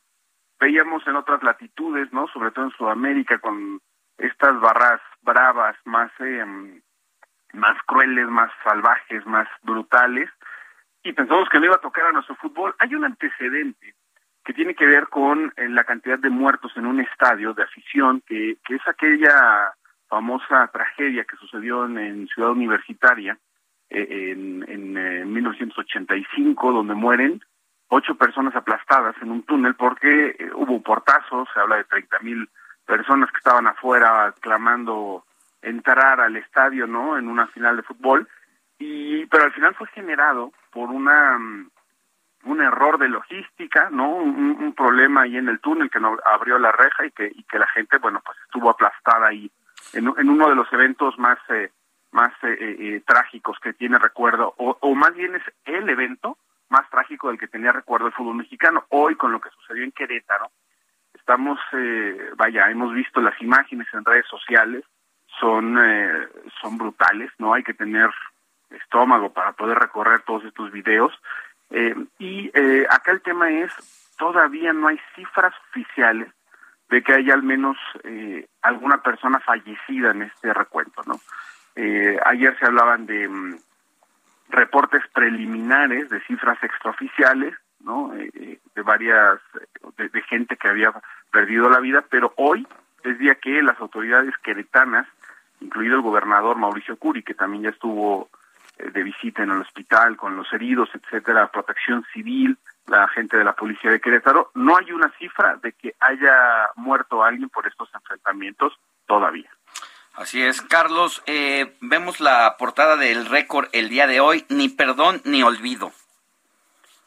Sí, quisimos jugar, eh, pues, con una, con esta, con esta frase que se volvió, pues, muy simbólica, ¿no? A raíz de una de las tragedias históricas de, nuestro país, de la, historia moderna de nuestro país, ¿no? Como aquel eh, movimiento estudiantil donde donde también eh, pues hubo un enfrentamiento, ¿no? Entre autoridades y, y, los estudiantes, pero esta vez lo que queremos mandar el mensaje es ha sucedido algo en lo que nuestras autoridades, no solamente futboleras, sino también de, eh, del, de, del estado de Querétaro en este caso, ¿no? Eh, que encuentren respuestas, que encuentren responsabilidades para que esto no se repita, para que nuestro deporte favorito no quede secuestrado por estos eh, estos personajes, ¿no? Que, que utilizando el pretexto del balón terminan manchando eh, la cancha de sangre, ¿no? Y, y, regando la sangre por, por nuestros estadios y que deje de ser un evento al que puedan acudir familias, niños. Entonces queremos mandar ese mensaje. No había forma de poder eh, recuperar en portada lo deportivo, sí. lo que ayer sucedía, ¿no? no, ¿no? Es, era, es, es, increíble, ¿no? Veíamos las imágenes de al tiempo en Monterrey, seguía jugando eh, Rayados contra América, eh, después eh, Chivas, por fin, por fin ganaba eh, con gol de JJ Macías y había un festejo, pero al mismo tiempo recorríamos las imágenes porque no se paró el balón, porque la jornada no se suspendió hasta en la noche que Miquel Arriola sale a dar el, el anuncio oficial de que esta la jornada dominical finalmente sí se suspendió, pero bueno, queremos queremos respuestas, queremos que nuestras autoridades actúen para evitar que el fútbol se siga manchando sí. de sangre. Ahora, que en esto que tú dices es importante, Carlos, pero vaya, esta violencia ahora llegó al límite, ¿no? O sea, llegó a los extremos, más bien, en la manera en la que se dio. Pero estas barras, ¿no? Que vemos, que vimos ayer en el estadio eh, de la corregidora, son barras que vemos también en otros estadios y que generalmente, no digo que todas, ojo, pero sí que desatan esta pues una forma de violencia, ¿no? Entre ambas barras, entre los equipos que se están disputando ahí en la cancha, eh, el, pues, no sé, el triunfo, y que pues de repente llegan a cuestiones pues muy violentas que ponen en riesgo incluso a la afición, que no tiene nada que ver con ellos, ¿no? Ahí están bien identificados en nuestro fútbol, estos grupos de choque, que no solamente asisten a los estadios, sino incluso hay hay algunos eh, insisto grupos de choque que son manipulados con otros fines y esto está bien documentado es decir los los equipos de fútbol conocen a cómo operan las barras dentro de sus estadios de su afición están bien eh, contabilizados etcétera pero no hemos sido capaces de ponerles un alto para poder controlarlos dentro del estadio. El el partido entre Querétaro y Atlas ya tenía antecedentes de enfrentamientos entre ambas porras. Hay que recordar que el Atlas en, en esta lucha deportiva termina eh, generando el descenso del Querétaro, no, que, que termina dándole la puntilla a, a Gallos para que termine descendiendo y a partir de ahí hay al menos dos enfrentamientos, no de esta magnitud, no como lo que vimos ayer, pero sí con antecedentes que eh, tenían que hacer que el club Querétaro tuviera más cuidado en los elementos de seguridad que asistieron ayer a la corregidora, uh -huh. que claramente, como vemos en los videos, eh, no solamente hacen falta, no solamente hay, hay una ausencia de elementos de policía, de, de seguridad privada, que pudieran detener a la gente que, que está golpeando, ¿no? sino que incluso hay videos ya eh, que hay, hay gente con estas playeras clásicas de los grupos de seguridad privada, que son como fosforescentes con, con un, un, número identificado en la espalda que también están golpeando aficionados. Es decir, falló la operación, la logística del, del Club Querétaro, de Gallos, en conjunto con el Estado, para poder garantizar la seguridad en un choque de, de equipos que tienen ya antecedentes de ser un choque de alto riesgo por sus aficiones. Eso es algo que está clarísimo, que estoy convencido que no solamente está en Liga MX, sino también está pues en el escritorio de, de, del gobierno estatal porque necesitan eh, fincar responsabilidades claro. después de lo que ha sucedido en algo que pudo haber evitado el propio club y el Estado al, al montar una seguridad mucho más adecuada para este tipo de, de enfrentamientos. Pues sí, se tienen que tomar cartas en el asunto e ir deslindando responsabilidades eh, en todas las las áreas y cada uno tendrá que asumirla. Justo lo que relatas es algo que yo me preguntaba porque ah, en los videos que he visto, efectivamente, nunca se ve un elemento de la policía, tratando de impedir el inicio de la, de la bronca, que a lo mejor si hubiera habido por allí algunos elementos, en, al intervenir inmediatamente quizá hubiera eh, pues, detenido que esta avalancha, por llamarlo de esta forma, se les fuera encima a todos los aficionados sin importar las edades, sin importar si eran mujeres o hay, niños. hay un hay un video, el- la porra del Querétaro se enfrenta a la del Atlas a través de una reja, era lo único que los separaba. Sí, La sí, porra sí. del Querétaro se da la vuelta al estadio, no, ante ante la, la pasividad de los elementos de seguridad que les permiten la entrada. Es más, hay un video en donde ya están claramente enfrentados y es una una reja la que los separa, que el que el eh, que el guardia, que está todo forrado de negro, ¿no? De, de, de pies a cabeza, solamente le alcanzan a ver los, los ojos, levanta el seguro de la reja y permite que la porra del Querétaro entre a la zona donde está la del Atlas y es ahí donde donde se genera la chispa de, de todo el Es enfrentamiento. ahí sí lo que detona, efectivamente. Entonces, creo que la sanción sí debe ser de verdad ejemplar para empezando por la por la directiva de este equipo, del Querétaro que no tuvo ninguna medida de seguridad previo y vamos a ver el precedente que se sienta que se siente por parte de la Federación Mexicana de Fútbol cuando incluso México pues eh, nos ha caracterizado esta situación de los gritos homofóbicos en, el- en los estadios y que pues se han sancionado, pero esta situación rebasa todo, lo que habíamos conocido. De acuerdo, y no está preparado el fútbol mexicano todavía para imponer eh, o para tener un reglamento que, que imponga un eh, tipo de sanciones ante, ante estos casos. Eh, estuvimos ya investigando y evidentemente viene desde la, desde la Liga MX, desde la Federación Mexicana de Fútbol, eh, están preparando un castigo ejemplar. ¿Qué Estábamos puede pasar, pensando- Carlos? ¿Crees que los puedan Justo. expulsar? hay, hay un hay un apartado en donde mm, se, están las reglas de qué se necesita hacer para que termine siendo desafiliado de Liga MX, ¿no?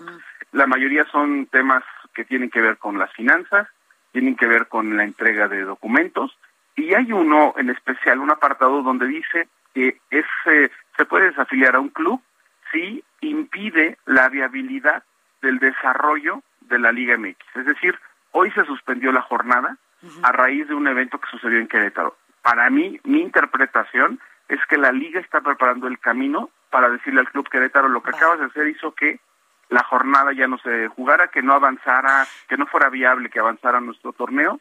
Entonces, eh, ojalá, ojalá que termine con un castigo ejemplar para esta directiva, que además hay que decirlo, esta directiva que eh, ha tenido mucha polémica a raíz de que le compran el equipo a, a Jorge Alberto Hank, que es el eh, que es también dueño del grupo eh, de de Cholos de Tijuana, que a su vez le había había adquirido al equipo unos meses antes y cuando llega esta directiva los dueños no es no no hay una claridad de quiénes son los dueños hoy de Querétaro. Aparece un personaje que se llama Gabriel Solares, que es el presidente del club, que él representa a unos socios, ¿no? Él es parte dueño y también es directivo. Y estos socios estaban integrados por al menos dos promotores de jugadores, que eh, en el reglamento de FIFA está prohibido que sean dueños de un equipo de fútbol representantes de futbolistas.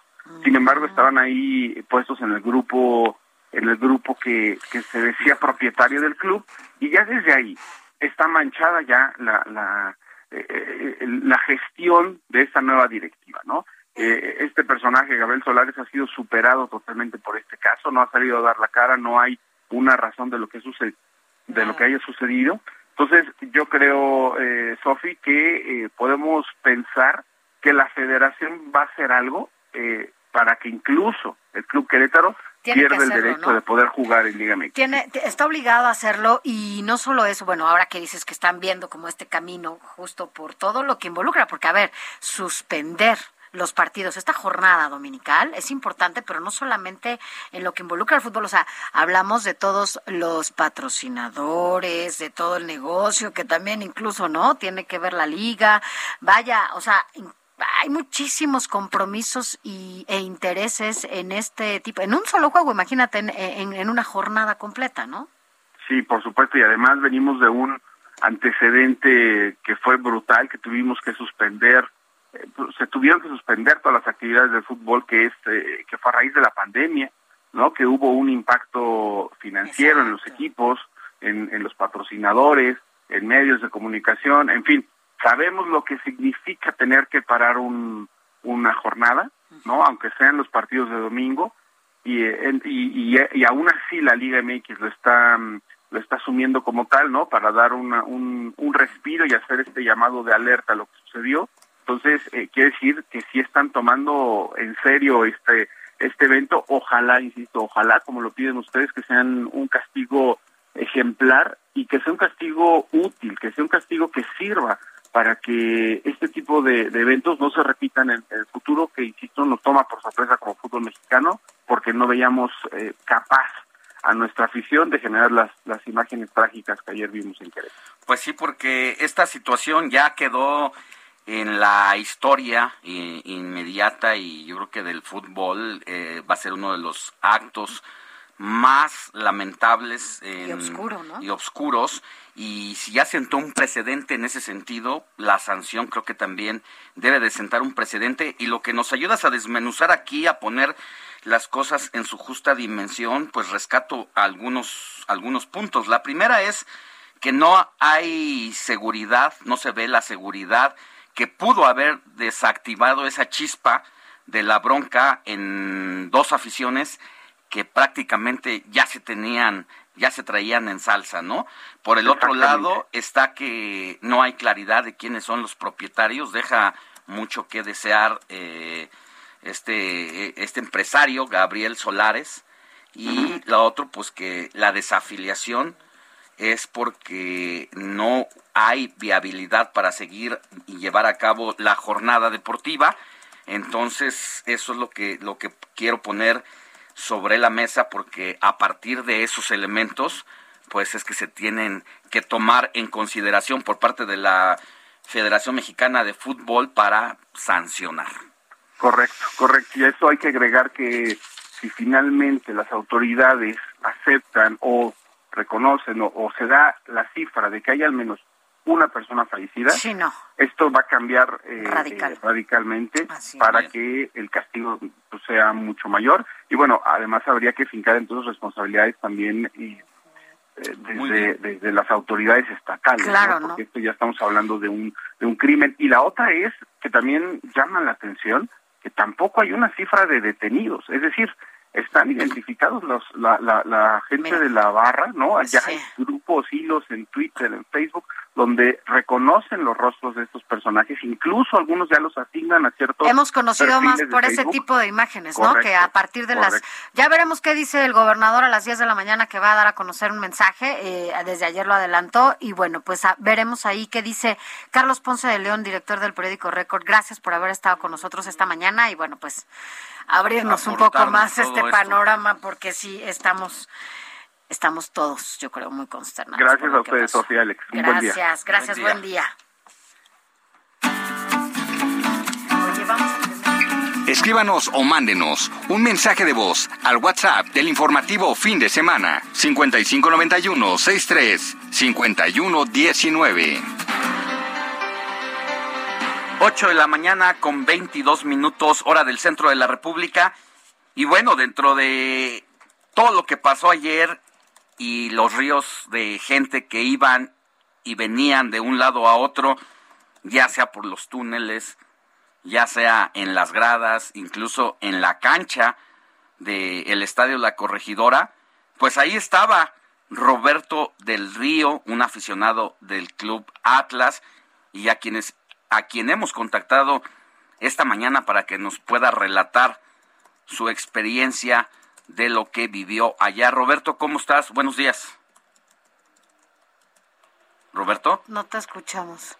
Aquí ando, aquí ando. Ah, ya te escuchamos. Buenos días, ¿cómo, estás? Ya, buenos días, buenos días. Bien, aquí andamos, ya, en la mañana. Sobreviviendo Aficionado del Querétaro. del Atlas. No, del ¿Del Atlas, Atlas? Ah, ujú. Cuéntanos un poquito dónde estabas ayer tú, en qué parte del estadio y qué es lo que viviste cuando te diste Empezó cuenta todo que esto. esto ya se había desatado y era una batalla campal. Es que no, es que todo todo empezó mal desde el inicio. O sea, yo yo llegué como hora y media antes. Iba con un amigo que vive aquí en Querétaro, nos estacionamos y en cuanto me bajé del carro yo traía mi gorra y mi playera del Atlas y se me acercaron como ocho aficionados del, Del Querétaro. Del Querétaro, me, me empezaron a empujarme, a ver, hijo de puta madre, que no sé qué, cómo se te ocurre meterte aquí. Me estaban empujando, de repente me, me arrebataron mi gorra, me estaban pegando en la cabeza, me empezaron a O sea, desde agarrar antes de entrar al estadio. Sí, hora y media antes de que iniciara el partido, desde afuera me estaban agarrando a golpes, me estaban gritando de cosas, me aventaron cosas. Y ya me sacaron del estacionamiento a patadas y me dijeron, dile a tu amigo que saque el carro, si no le vamos a romper todo el carro, lo vamos a agarrar a golpes a él. Y así ellos empezaron a gritar. Pues ya. Mi, mi amigo sacó el carro y nos tuvimos que estacionar en otro lado. Entonces sí, desde el inicio todo estaba mal. Entonces ya mi, mi amigo me prestó su sudadera, yo me puse la sudadera, la gorra la dejé en el carro. Ah, porque me, me terminaron aventando la gorra, entonces pues ya la, la dejé en el carro, nos bajamos. Y ya yo estaba con la sudadera y dije, bueno, una vez que esté adentro en mi lugar sentado, pues me, quito la sudadera. Pero como que las cosas me hacían como muy tensas, este... Y pues no, no, no me sentía seguro. Porque la seguridad fue, fue mínima, no había seguridad. El cateo en la entrada fue... Pues sí, pues prácticamente no hubo, o sea, tocaron con tres dedos y ya, o sea, no... Híjole. No revisaron ni...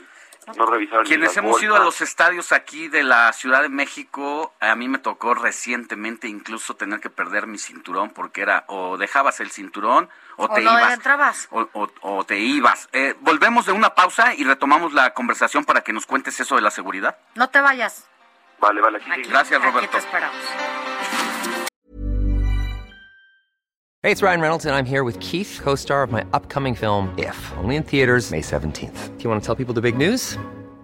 All right, I'll do it. Sign up now and you'll get unlimited for $15 a month in six months of Paramount Plus Essential Plan on us. Mintmobile.com slash switch. Upfront payment of $45 equivalent to $15 per month. Unlimited over 40 gigabytes per month. Face lower speeds. Videos at 480p. Active Mint customers by 531.24 get six months of Paramount Plus Essential Plan. Auto renews after six months. Offer ends May 31st, 2024. Separate Paramount Plus registration required. Terms and conditions apply if rated PG.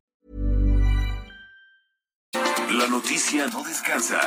Usted necesita estar bien informado también el fin de semana. Esto es Informativo El Heraldo Fin de Semana. Informativo Heraldo Fin de Semana. Regresamos. Bien sabemos que la Secretaría de Educación Pública ofrece con la Prepa Línea una opción educativa gratuita y con validez oficial para aquellas personas que buscan finalizar sus estudios del nivel medio superior. En busca de brindar este servicio, la SEP actualmente requiere de asesores virtuales, profesionistas que tienen la responsabilidad de guiar, evaluar y retroalimentar el proceso de aprendizaje de sus estudiantes inscritos en la Prepa en línea.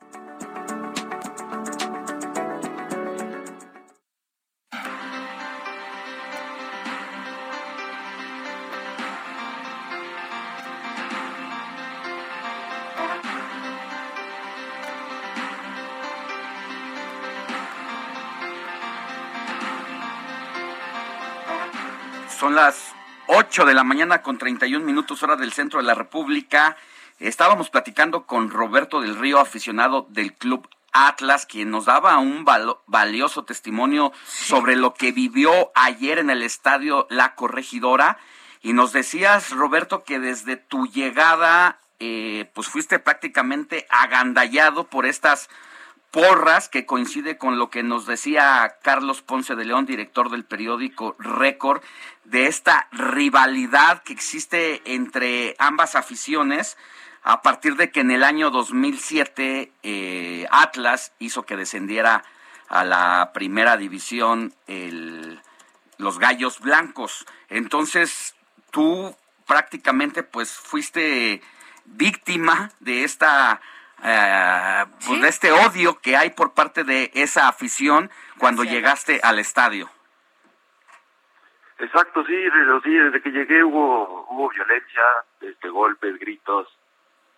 Y pues sí, como les comentaba en la, en la entrada, la seguridad, seguridad no, pues no ayudó mucho, no, no revisaban, no cateaban, como, como comentaban ustedes del cinturón y todo eso, pues antes sí se prohibía la entrada con cinturones al, al estadio, ahora sí se permitió. Y este, y pues no, la revisión no, pues no hubo. O sea, sí, sí me tocaron, pero Oye, no hubo revisión, pero a ti desde antes ya te estaban agrediendo los del Querétaro antes de entrar al estadio. sí, exacto, sí. Y justo en la entrada, pues estaba, la, la- había, todo el mundo estaba tomando, había botellas de vidrio afuera y todo, y no. ¿Llevaban La- y los dejaban entrar con eso? No, lo dejaban justo en la entrada, pero pues todas las botellas de vidrio estaban ahí, lo cual se pudo haber usado. Y ya que entraste, ¿qué, qué más te tocó ver este en el estadio? Pues todo iba bien, el primer tiempo pues medio tenso, pero estuvo bien. Yo estaba rodeado de un par de atlistas. Cayó el primer gol, pues ¿No estabas eh, rodeado de algún niño? ¿Alguien que fuera con familia? atrás de mí nada más había un chavo con su pareja, este, unos asientos más adelante estaba un, un chavo con que parecía ser como su abuela. Sí, o sea, sí había muchas familias, muchos niños, muchos de la tercera edad. Y pues ya en- en- iniciando el segundo tiempo todo parecía iba, iba que estaba bien. Y de repente yo estaba justo enfrente de la barra 51, la, la porra del Atlas. Y este y de- del lado derecho se empezó a ver que, que, que llegó como una porra pequeña del Querétaro con tambores y todo. Y empezaron a agredir a los del Atlas, empezaron a golpear y así. Y en eso empezaron, empezaron los golpes del lado derecho atrás de la portería donde estaba parado el Atlas. Y empezaron los golpes y yo pensé que iba a ser una pelea cualquiera de estadio de las que normalmente hay. Y se empezó a hacer más grande, empezaron a bajar más. Y llegaban más, llegaban más. Este, lo que se dice mucho es que la, la seguridad dejó abrir las rejas de, de la afición del Querétaro para que fueran hacia donde está la afición del Atlas.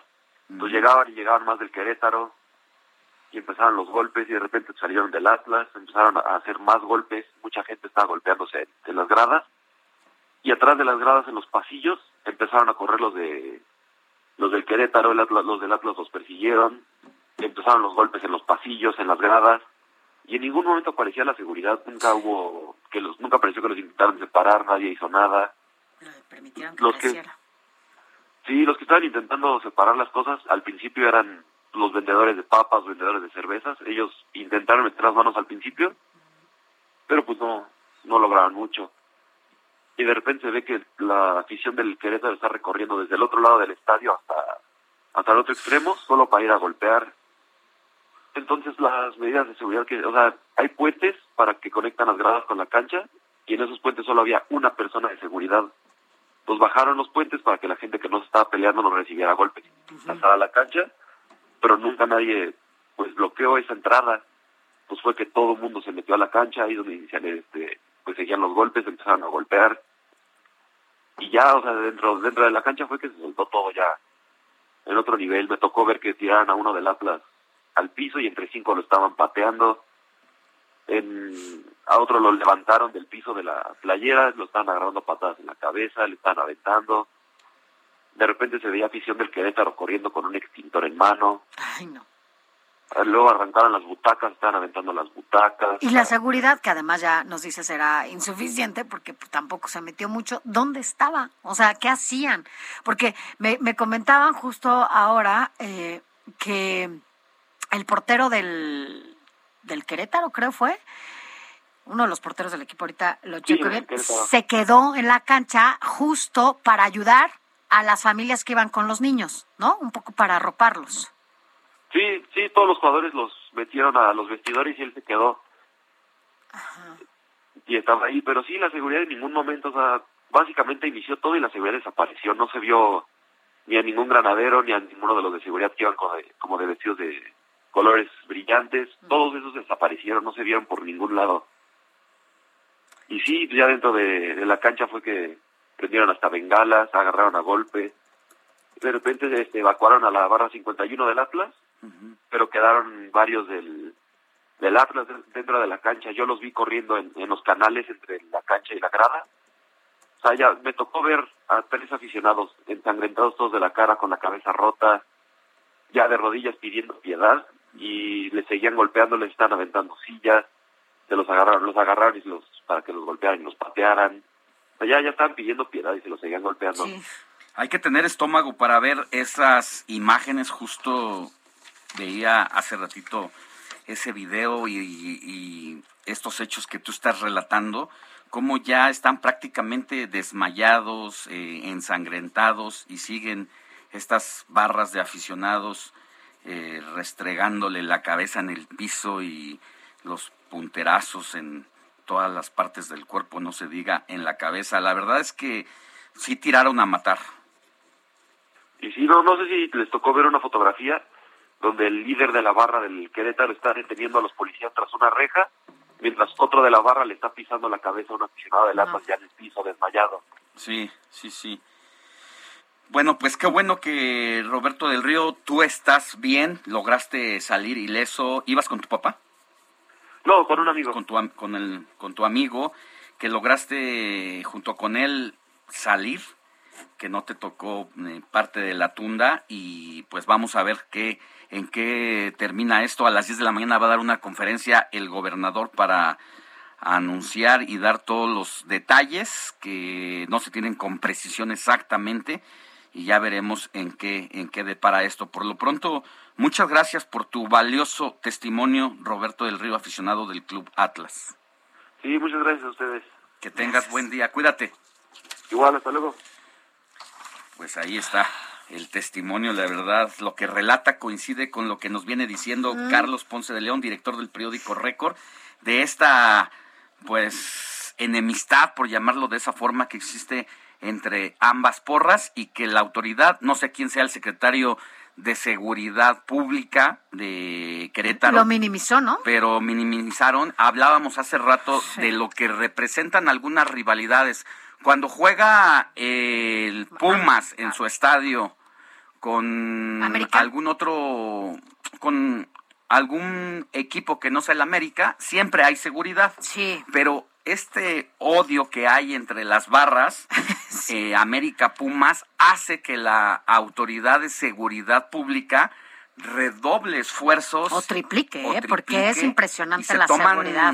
avenidas. eh, Está todo insurgentes, lleno de, de, de granaderos. Bueno, no son granaderos, no sé cómo ahora les llaman, pues, pero, pero policías. O sea, está el estadio de CEU blindado cuando hay este tipo de encuentros entre América y Cruz Azul. Así lo ves y, no, bueno, hasta el tráfico hay porque hay un montón de policías. ¿Cómo es posible que no pasara allá en, Que- en Querétaro, no? no, no hay palabras para No, seguir Ni para esas imágenes esta que vimos. Vámonos, pero vámonos a, A otros temas.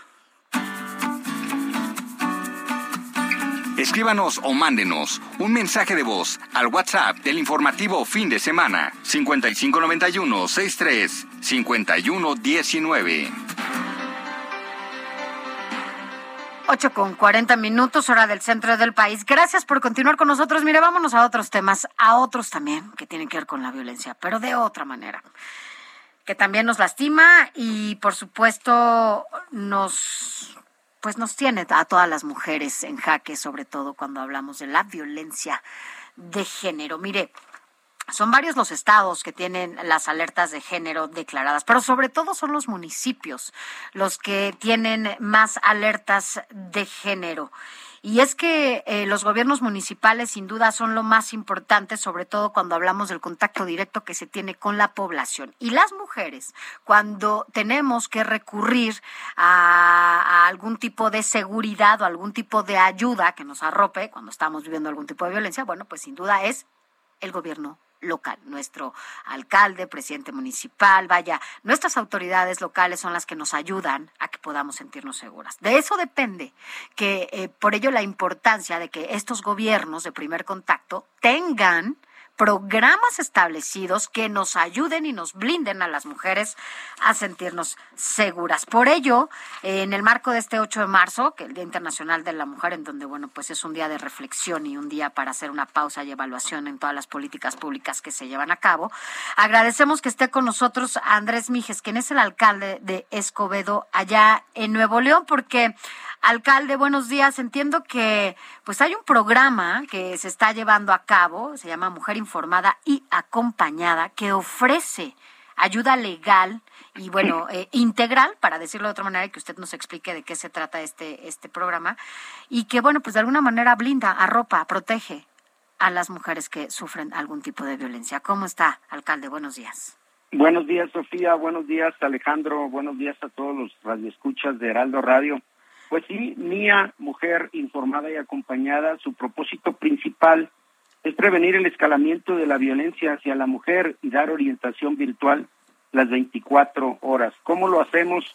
pues, a través de un chat, de un bot, eh, eh, en el en el en el este WhatsApp, que eh, es muy amigable, exageradamente amigable. Nosotros nos hemos dado cuenta en Escobedo que tenemos otros otras políticas públicas como Puerta Violeta, tenemos eh, la unidad de atención a víctimas, pero la mujer por temor, por la, la, amenaza en la que está, de la que está siendo objeto, pues no asiste a las instituciones para buscar ayuda y con este chat lo que pretendemos es acercarnos a todas. Todos tienen teléfono, todos tienen una una eh, eh, un aparato con el que pueden comunicarse y este chat pues es muy muy amigable. Tú le pones hola, te contesta, te dice cómo te llamas, ya cuando le das tu nombre te da tu nombre y te ofrece toda una gama de servicios como asesoría legal, atención inmediata en caso de amenaza,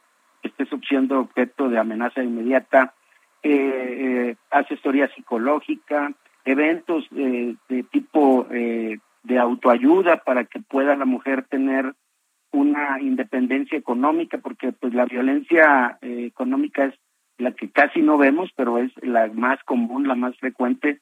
Entonces, Mía eh, tiene ese propósito y a través de un código QR fácilmente que está siendo distribuido en las redes sociales del municipio, en las paradas de camiones y en comercios, pues con este código QR pueden ingresar inmediatamente. Ya.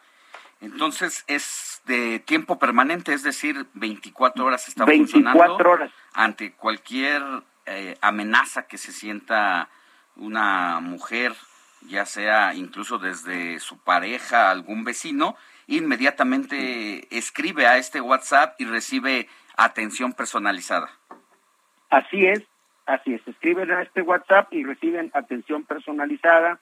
Inmediatamente ahí se les puede agendar, inclusive si ellas quieren asistir a una atención psicológica, si quieren tener una, una asesoría legal, ahí inmediatamente se les atiende. Alcalde, tiene, estamos platicando con el alcalde de Escobedo, en Nuevo León, Andrés Mijes, por este programa que, eh, bueno, pues está dando a conocer, que se llama Mía, Mujer Informada y Acompañada. Dígame algo, allá en Nuevo León, por ejemplo, hay algunos municipios en donde tienen declarada la eh, llamada alerta alerta de género, eh, como Apodaca, Cadereyta Jiménez, Guadalupe, Juárez y Monterrey. ¿Ustedes tienen eh, medido, o sea, tienen algún índice, cómo han, cómo viven pues la violencia de las mujeres allá en, hacia las mujeres allá en Escobedo?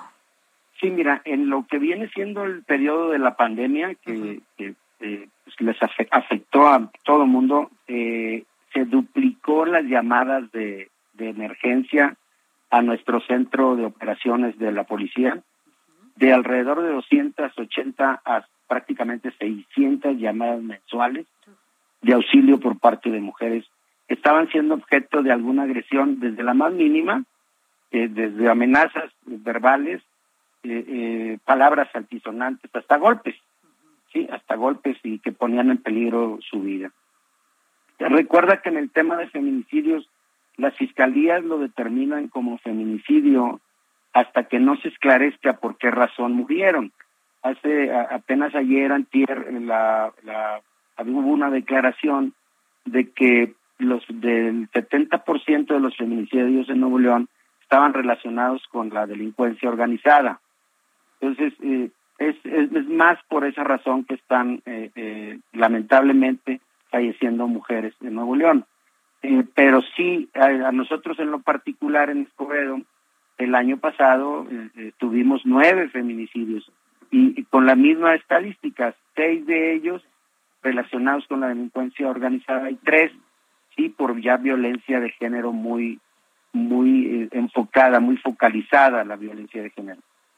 Esas son las estadísticas que tenemos y con las que nos manejamos. Lo que pretendemos nosotros con este programa, pues, es abatir eh, eh, bajar esos índices. No queremos que ninguna mujer fallezca por violencia de género en Escobedo. ¿A partir de cuándo se puso en marcha? Se puso en marcha esta semana, el, el martes de este, esta semana. Pues hablemos más adelante, alcalde Andrés Mijes de Escobedo, Nuevo León, para que hagamos un corte de caja y nos diga cómo están solicitando la ayuda las mujeres, con qué periodicidad, frecuencia y nos dé todos los datos que arroje este programa al que le deseamos que tenga éxito. Con mucho gusto, Alejandro. Eh, eh, vamos a tener obviamente una estadística de cómo funciona este programa. Como te digo, es muy amigable. Yo creo que va a ser fácilmente replicable como otras políticas públicas que el municipio de Escobedo ha puesto en marcha, como la Puerta Violeta, que está implementándose a nivel nacional.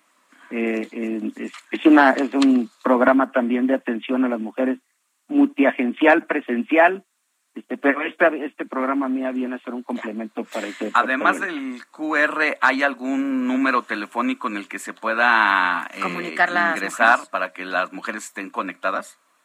Sí, es el 81 34 57 10 93.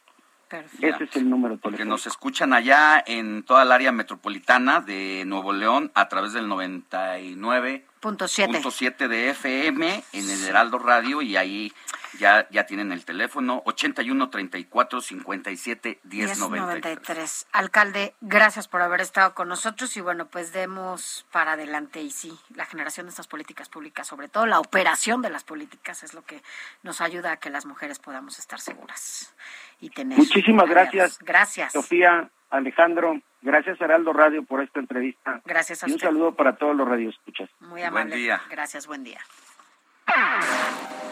Eduardo Marín y el séptimo arte.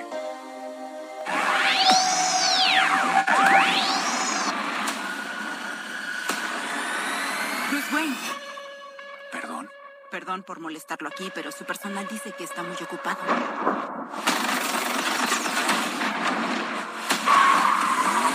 Podría ser más generoso con la ciudad. Su familia tiene un pasado filantrópico, pero que yo sepa, usted no hace nada.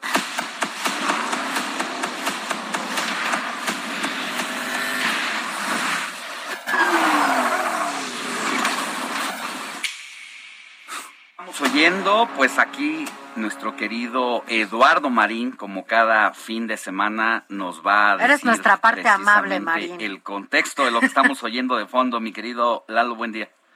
Muy buenos días, eh, Sofía, Alex, encantado de estar con ustedes como siempre. Al contrario, bueno que Cuéntanos. te tenemos en estos momentos más que nunca. Pues sí, así es. Y, el- y no, y el cine realmente siempre funciona como una válvula de escape a nuestros problemas y tensiones cotidianas, a la realidad que a veces no es muy agradable. Y fíjense, pues precisamente vamos a platicar y a recomendar mucho la nueva película de Batman. Sí, está de regreso el hombre murciélago, ahora con un nuevo actor, tras las tres películas que hizo Ben Affleck, muy fallidas, por cierto, la última de hace, de hace ya cinco años. Y bueno, ahora esta nueva película, Sofía Alex, pues tiene un nuevo concepto, es una nueva obra que, eh, sin temor a exagerar, es simplemente sorprendente. Es una película de muy altos vuelos, de innegables, de sólidas cualidades cinematográficas. Eh, es brillante, es emotiva, es intensa en su historia, es de, tiene una gran riqueza visual.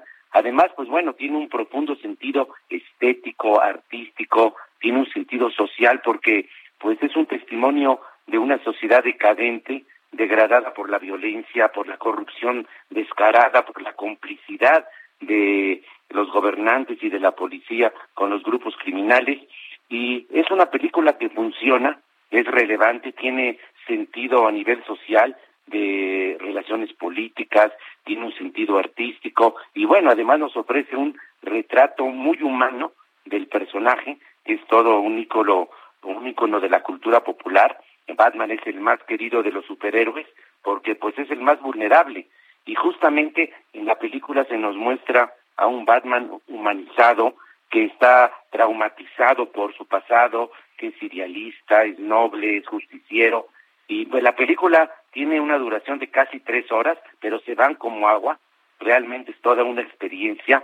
Y miren, yo soy un gran entusiasta de la trilogía de Batman del cineasta Christopher Nolan con Christian Bale, sobre todo la última, El Caballero de la Noche Asciende, que de hace ya 10 años, pero creo en verdad que esta nueva película de Batman la supera.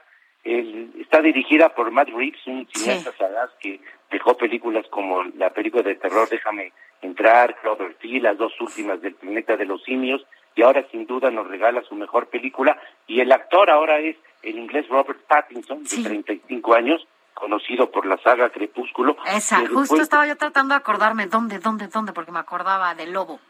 De la saga Crepúsculo, claro. Claro, me acordaba lobito. Stewart. Y, y justamente al igual que Kristen Stewart, que ha abordado papeles ya de gran reto artístico, bueno, está nominada al Oscar por su papel de Lady Di, eh, eh, Robert Pattinson también ha decidido pues afrontar retos histriónicos, películas como El Faro, El, El Diablo a todas horas, que está Netflix, Tenet, y bueno, y ahora acierta en su perfil del, de del Batman. personaje Oye, de Batman. que pero es, no rompe un poquito, digo, tú eres el experto, pero no rompe un poco este actor con el estereotipo de lo que teníamos con Batman.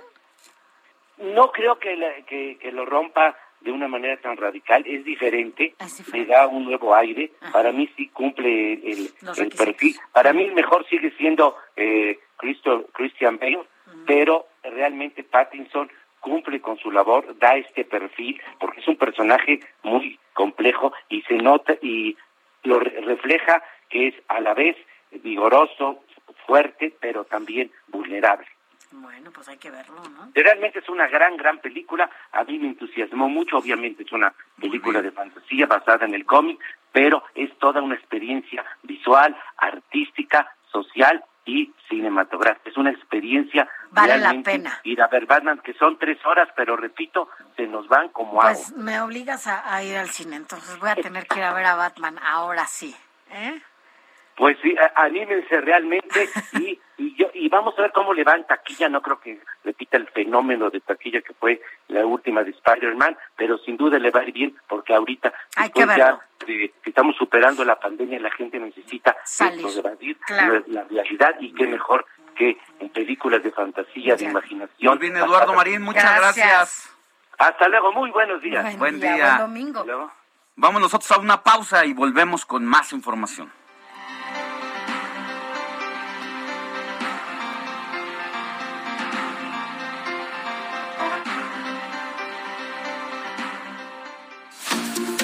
Noticia no descansa. Usted necesita estar bien informado también el fin de semana. Esto es Informativo El Heraldo Fin de Semana. Noticias a la hora. Heraldo Radio le informa.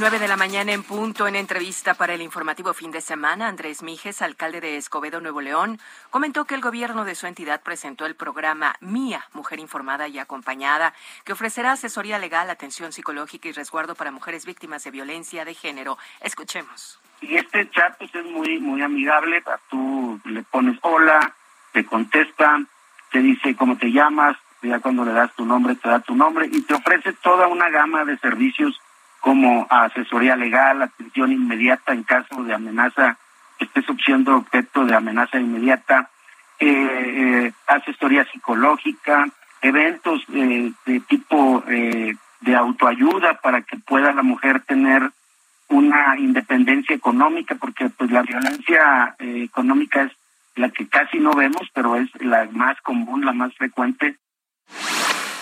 365 instituciones educativas del estado de Querétaro continuarán con la modalidad de escuelas de tiempo completo, así lo dio a conocer el gobernador del estado Mauricio Curi González a través de sus redes sociales.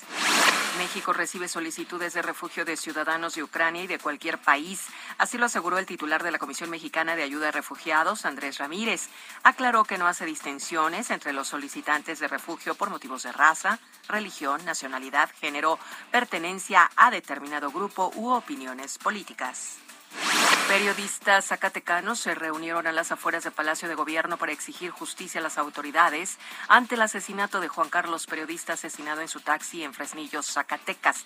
Leyeron un manifiesto en donde exigen a las autoridades de la Fiscalía General de Justicia del Estado que investigue y esclarezca el homicidio del periodista fresnillense. Y quedan suspendidos los partidos restantes de la jornada 9 de la Liga MX en solidaridad con los afectados por los hechos del Estadio La Corregidora en Querétaro. Así lo confirmó Miquel Arriola, presidente ejecutivo de la Liga BBVA MX. En el orbe, los ataques rusos interrumpieron por segunda vez los planes de evacuación de la población civil de la ciudad de Mariupol, en el sureste de Ucrania, y bloqueada por las fuerzas de Rusia, así lo señaló hoy el asesor del Ministerio del Interior ucraniano, Anton Gerashenko, y miembro del regimiento Azov de la Guardia Nacional. Pongo rosas sobre el Panamera, pongo palmas sobre la Guantanamera. Llevo camarones la guantera. Ella es la cantante Rosalía, dará un concierto especial a través de TikTok en donde la española interpretará 14 temas de su próximo álbum Motomami. Los seguidores de esta cantante podrán seguirla en Rosalía TikTok Live. En su cuenta oficial, la artista dice que utilicen el hashtag eh, Rosalía Motomami. El concierto se transmitirá este jueves 17 de marzo a las 18 horas. noches de travesura. 9 de la mañana con 3 minutos tiempo del centro de México. Amigos, los invitamos a que sigan en la sintonía del Heraldo Radio. Tenemos todavía información en el informativo Heraldo Fin de Semana con Sofi García y Alex Sánchez. Les saluda Mónica Reyes. Tú si le tuve que comprar un trago porque la tenías con sed. Desde acá, qué rico se ve. No sé de qué, pero rompe el bajo otra vez. Mira, flores azules y quilates. Rosalía. Se me tira que me mate. Flores azules y quilates. Y se me tira que me mate. Con altura. Esto fue Noticias a la Hora. Siga enterado. Informativo, Heraldo Fin de Semana. Regresamos. Deportes.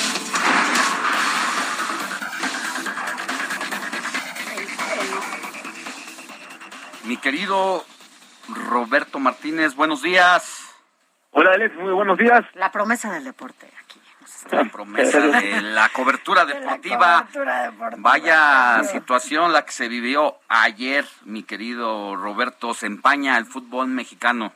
Tristemente, este es un fin de semana negro para el fútbol mexicano y no solo para el fútbol, sino que para todo México y también específicamente el deporte, porque otra vez, tristemente, somos noticia a nivel mundial. Somos primera plana tanto en periódicos importantes como en Francia, del Equipe, en Marca de España y en el mundo deportivo, todo ese tipo de acontecimientos que pasaron en, en el Estadio Corregidora. Pues sí. Vaya por lo que nos vamos a conocer, ¿no? Pero bueno, Sofía Alex, pues en lo que se pudo llevar a cabo este fin de semana de deporte, este, en a pesar de los acontecimientos, acontecimientos, este, pues hace, tristemente Alex, nuestro equipo hace mucho frío, pero acá abajo, hasta el fondo de la tabla, perdimos contra Monterrey y no damos una, por más que ya cambiamos de técnico. Este, Cruz Azul y Puebla también, Cruz Azul fue la sorpresa al perder contra Puebla 3-1, pero hay que retomar o tener en cuenta la importancia de que, a pesar que esos partidos se llevaron después de lo acontecido en Querétaro atrás, no se pudieron frenar porque ya hasta en los estadios ya estaba la, la misma afición de los de los otros encuentros. Pues eso fue lo, lo más importante, bueno, lo más importante en cuanto a los partidos que se pueden llevar a cabo ayer. Pero como también te los he adelantado desde la introducción, hablaremos un poco de por qué la rivalidad entre las aficiones entre Atlas y Querétaro. Porque pues ellos, a diferencia de de la América Pumas, Chivas, este Atlas, ellos no tienen una rivalidad por la cercanía o por algo en específico como estos equipos. Por la Aquí lo- geografía. por la geografía exactamente. Aquí la, la principal cuestión se dio en 2007, como ya lo adelantaba Carlos Ponce, en un partido donde Atlas fue quien mandó a Querétaro a la segunda división, en un encuentro que se llevó a cabo este allá en el Estadio Jalisco, donde el, el Atlas al vencer 2 a 0, este, no fue bien aceptado por la afición de Querétaro, pero aquí lo que pasó es que también hubo un encontronazo entre los aficionados, pero aquí sucedió que fue afuera del estadio, que Ya. es también algo, un hecho lamentable, pero es como que el primer antecedente que hubo entre estos dos, dos equipos, de 2007 pasaron hasta 2010 para el encuentro del Bicentenario, para que se volviera a presentar otro lamentable suceso entre estas dos barras, donde en esta ocasión volverá a ser en, bueno, ahora sería en el estado corregidora, donde Querétaro vencería 2 a 1 al Atlas, pero en este encuentro igual empezaría la pelea desde las gradas lanzando objetos a la afición rojinegra. Y en este en este año 2010 hubo al menos este 30 heridos y varios de gravedad. Mira, o sea, 17 años de pique y las autoridades de seguridad pública allá en la entidad todo. minimizando esta pues esta historia que nos estás contando. Tan solo comentábamos que aquí en la Ciudad de México cuando se vive el partido América Puma se redobla o se triplica la seguridad. ¿Tienes el dato de hasta cuántos policías llega a haber? Sí, exactamente. Para el par- pasado partido que se llevó a cabo entre Pumas América en el Estadio Olímpico Universitario el 26 de febrero, hubo un operativo de 2.000 elementos de policía auxiliar, seguridad privada, servicios médicos y protección civil. 2.000 elementos. Es un poco lo que des... Ajá, mientras que... Mientras que para el partido de ayer solamente se tenían registrados 600. Sí, no, o sea, Una ya lo decíamos. triplica. diferencia enorme. Claro, y es un poco también lo que decíamos, o sea, a ver, si ya las autoridades tienen claro cuáles son estos enfrentamientos que, o más bien estos partidos en donde puede haber algún tipo de, de, de violencia, pues por las pasiones que ahí se, desta- se desbordan, eh, pues in- in- eh, incrementan el número de elementos de seguridad para que, bueno, pues puedan tener y contener cualquier acto, ¿no? Que pudiera ahí darse. Y ayer en Querétaro, pues lo que pasó es que pensaron que iba a ser un partido más a pesar de estos antecedentes que tú nos estás dando a conocer y dijeron, o pensaron que pues no hacía falta, ¿no? Tanto policía, ya No. ves que pues nos estaban contando ahorita un aficionado del Atlas que antes de entrar al estadio, una hora antes de entrar, ya lo estaban golpeando, le quitaron la gorra y todo porque traía una playera del Atlas. ¿No? Y tristemente en el fútbol mexicano se están normalizando ya los actos de violencia, lo veíamos también lo que nos narraba, de que él pensaba que al empezar la, la problemática en la tribuna iba a ser un, una bronca que ahí quedaría como algo normal. Pero ¿Quién lo- tristemente nos así se está viendo como algo normal. ¿Nuestro aficionado que entrevistamos? Sí, decía que él Roberto empezó a ver Río. toda la situación y que pensó que era una bronca que de ahí, ahí se quedaría, una bronca que pasa comúnmente en los estadios. No, era la antesala, era la ocurrir. antesala, caray. Pero Pero, además, sí se a- ven a- los Alex- videos donde se abren parte de las rejas que separan precisamente a las aficiones, donde la autoridad pues, prácticamente no hace nada. Sí vi algunos, algunos eh, como granaderos, pero es imposible la, in- el intento de contenerlos, o sea, quedan rebasados. Sí, pero además estos equipos, Alex, ya tenían antecedentes, además de los que les había contado entre ellos, sus barras ya tenían broncas, han tenido mm, este, ese tipo de pleitos en otros partidos. Por ejemplo, el más reciente que había tenido Atlas fue en 2015, en un partido de cuartos de final contra las Chivas en el Estadio Jalisco, donde la barra de los del equipo de las- del Atlas se enojó tanto por como andaban perdiendo 4-1 contra el máximo rival de la ciudad, rompieron este la barda de una de las porterías, bueno, se encontraba atrás de una de las porterías e ingresaron todos los aficionados al estadio. Y también, justamente unos años después, en 2019, pasaría un, un, un enfrentamiento, pero ahora sería entre eh, la afición de los Gallos Blancos contra los admiradores del Atlético de San Luis, donde también sería un incidente entre tribunas. Y les digo, estos son antecedentes, los más recientes entre aficionados de Querétaro y Atlas. Fíjate que ahorita que dices de Querétaro, hace unos minutos, bueno, hace sí, unos minutos, el gobernador eh, Mauricio Curi, que desde ayer incluso lo, lo estaba dando a conocer, dice en su Twitter, buenos días, en breve daré un mensaje para actualizar la información de lo que sucedió ayer en el Estadio Corregidora. Los invito a seguir información oficial en mis redes y a través de los canales de gobierno del Estado, Porque- del gobierno de Querétaro. Hasta ahora la Federación Mexicana de Fútbol solamente dio por suspendida la jornada de, de esta semana. Ya hoy no se llevaron a cabo los partidos, pero todavía no dice más, ¿verdad? No dice eh, qué tipo de sanción o qué eh, parte del reglamento estarían violentando pues los aficionados y con ello El el, equipo de la corregidora de Es que- los Gallos Blancos. Este no, hasta el momento no se ha pronunciado sobre qué sanciones va a haber, pero tristemente también la Liga MX no cuenta con sanciones directas para los aficionados. Aquí la, lo que hace la liga es sancionar directamente al club, a quien hace responsable de la seguridad de todo el, de los aficionados, de los jugadores. Pero por el momento no ha habido un pronunciamiento de cuál será la sanción oficial. Pues también cabe decir que hemos buscado en este espacio, buscamos a Miquel Arreola para que, bueno, también más allá de los mensajes que ha dado a conocer en sus redes sociales, bueno, podamos platicar con él para que nos diga, ¿no? Cuáles, como tú mencionas, como hay tan, tantos vacíos, pues que él nos aclare cuáles podrían ser esas sanciones, Robert. Está bueno, Pero Robert. bueno, Alex, Sofi, nada más para terminar, en este momento más oscuro, en estos momentos oscuros del deporte mexicano, salió un pequeño rayo de luz. Ah. No sé si se acuerdan de nuestro mexicano este que nos llenó a todos el corazón de ilusión, este Donovan Carrillo, que nos conquistó en los, patinador en los Juegos de, de Invierno hielo. en China. ujú. Pues resulta que ya terminaron sus Juegos en China y ahorita se llevó a cabo una dinámica para ver cuál era el momento más memorable de este evento y Donovan Carrillo conquistó los, las votaciones y los corazones de todos los que votaron, llevándose el 72.8% de los votos. Oye, pues con esa sonrisa Muy y bien. esa, Sí, ese carisma que tiene, bueno, qué bueno. Pues les digo, un pequeño rayo de luz en toda esta Pues oscuridad sí. que ha acontecido este fin de semana. Tener otra, Rayo. otro sabor en la boca después de lo que conocimos ayer en la noche, tarde noche. Que estés bien, Robert. Gracias, igualmente aquí estaremos informando. Gracias, buen día. Buen día. Gracias. Escríbanos o mándenos un mensaje de voz al WhatsApp del informativo fin de semana 5591 63 51 19. 9 de la mañana con 13 minutos hora del centro de la República. Mire, nos han estado escribiendo ahora sí en cascada aquí el WhatsApp. No para de sonar. Saludos cordiales, gracias por brindar información y noticias veraces. Como personal de vigilancia, los domingos es agradable escuchar noticias y secciones muy interesantes. Se las recomiendo a mis compañeros de trabajo. Nos hace más ameno el turno. Saludos atentos.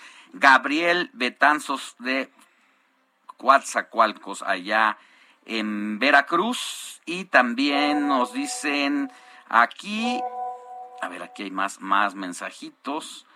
Buenos días de San Luis Potosí. Pregúntenle a López Obrador si está feliz con seguir dividiendo al país. Fifís riquísimos. Este rencor social es producto de la ignorancia. Lo que pasó es otro mensajito de Francisco Ferrusca.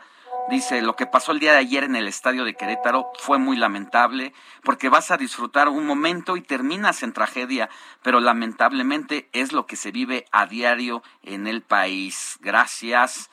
Eh, hay muchos más mensajes, vamos a leer otro. Buenos días, ojalá que con esto que pasó en Querétaro desaparezca ese deporte para las autoridades que están ciegas, es un deporte que no debe existir. Atentamente, Juan Moya. Buenos días, queridos amigos, ya escuchándolos desde las 7, espero que Dios ten, espero que en Dios tengan un excelente día. Qué terrible lo de Querétaro, pensé que los seguidores de Querétaro no eran violentos, pobres de los niños que vieron todo ese espectáculo.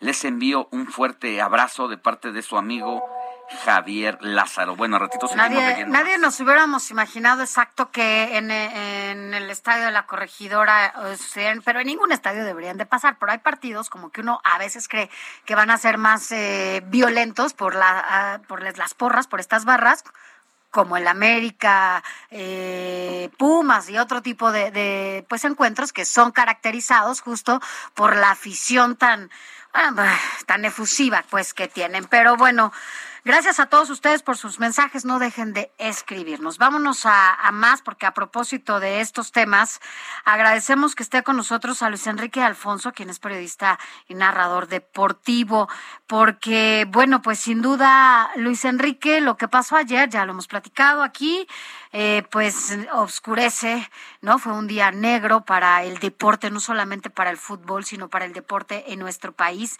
para todos y todas que nos involucra y porque, pues la verdad es que no pueden darse este tipo de actos tan violentos en, en un estadio, cuando uno lo que va es a divertirse, a gritarle al árbitro, ¿no? Que es una de las características de los estadios de fútbol cuando vas y te desahogas para, para ver a tu, a tu equipo. ¿Cómo estás, Luis Enrique? Buenas tardes. Días todavía.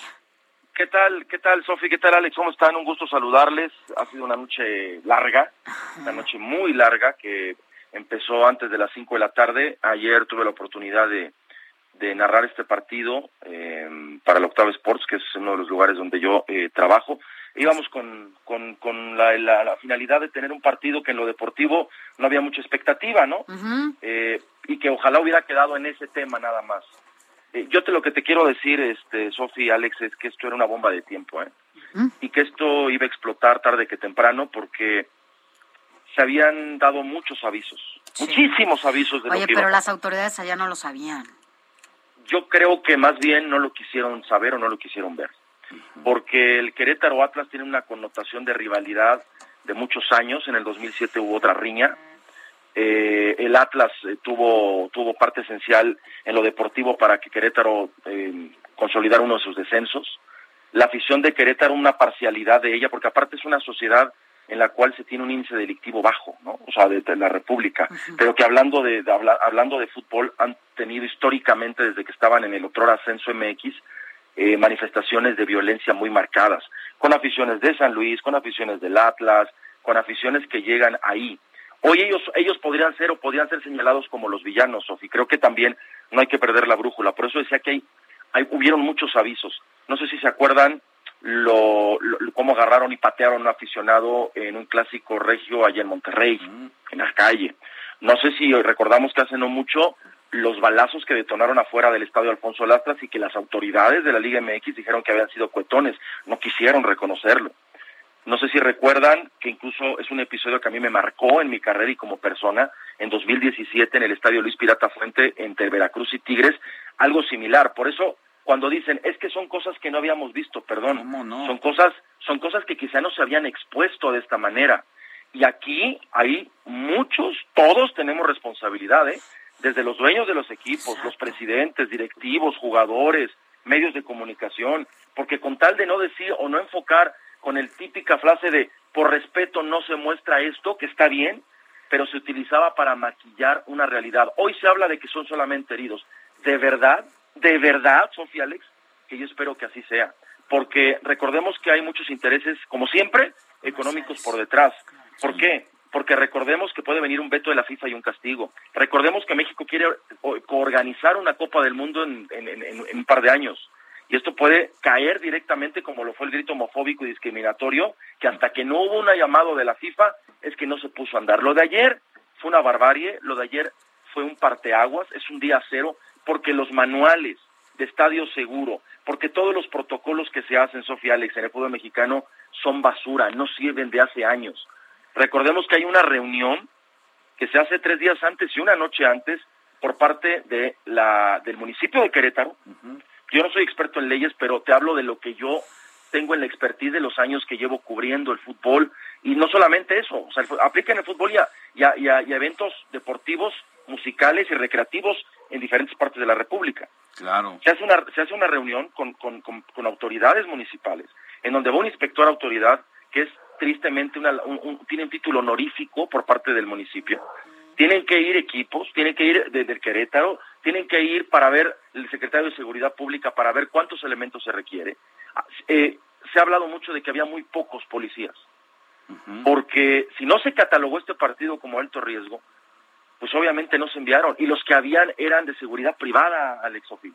Entonces eran que no tienen aparte, no tienen la noción de qué es manejo de masas en contingencia. Fíjate que nos estaba diciendo un aficionado, Roberto del Río, que estuvo ayer allá, que quienes son los vendedores de papitas, refrescos y más, son los que intentaron en algún momento contener, contener a estas barras, pero pues se les fue de las manos, como ya se les había ido desde antes, al no catalogar de alto riesgo, como bien dices, esta pues esta enemistad, rivalidad que ya va más allá. Y te quiero leer lo que acaba de publicar Miquel Arreola hace unos minutos en su cuenta de Twitter para que nos comentes qué piensas.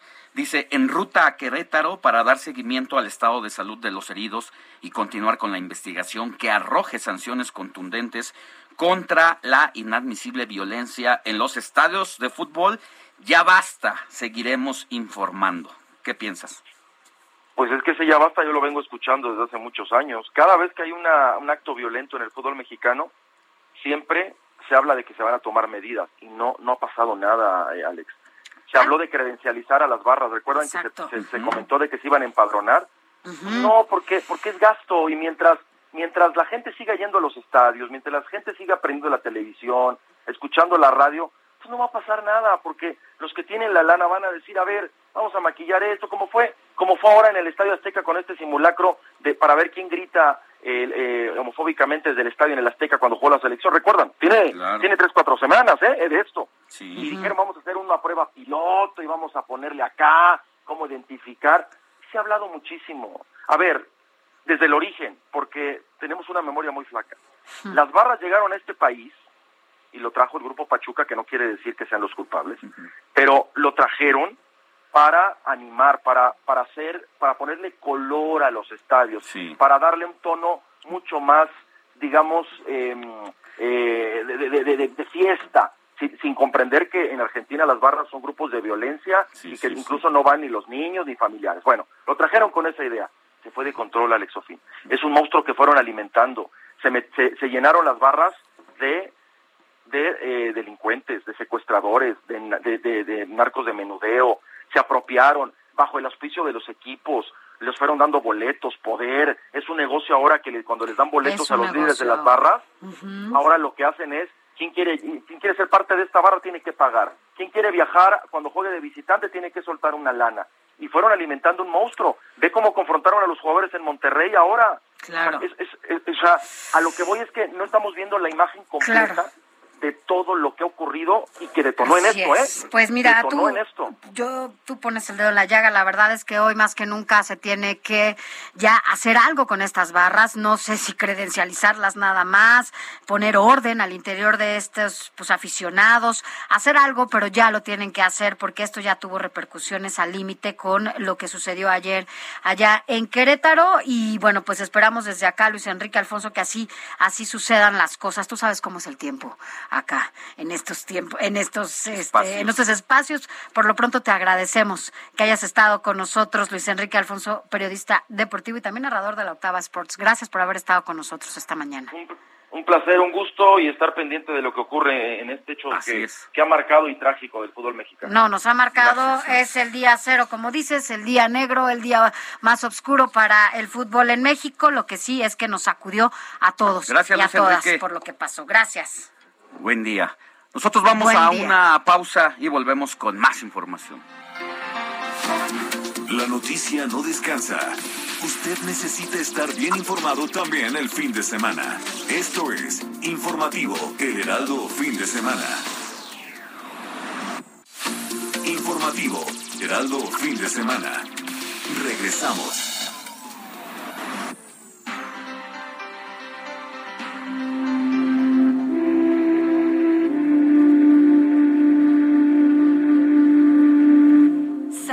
El riesgo de desarrollar problemas cardiovasculares se dispara exponencialmente durante al menos el primer año posterior al contagio de COVID-19? Así este haya sido leve. Así lo reveló uno de los mayores análisis de los efectos a largo plazo del coronavirus sobre la salud.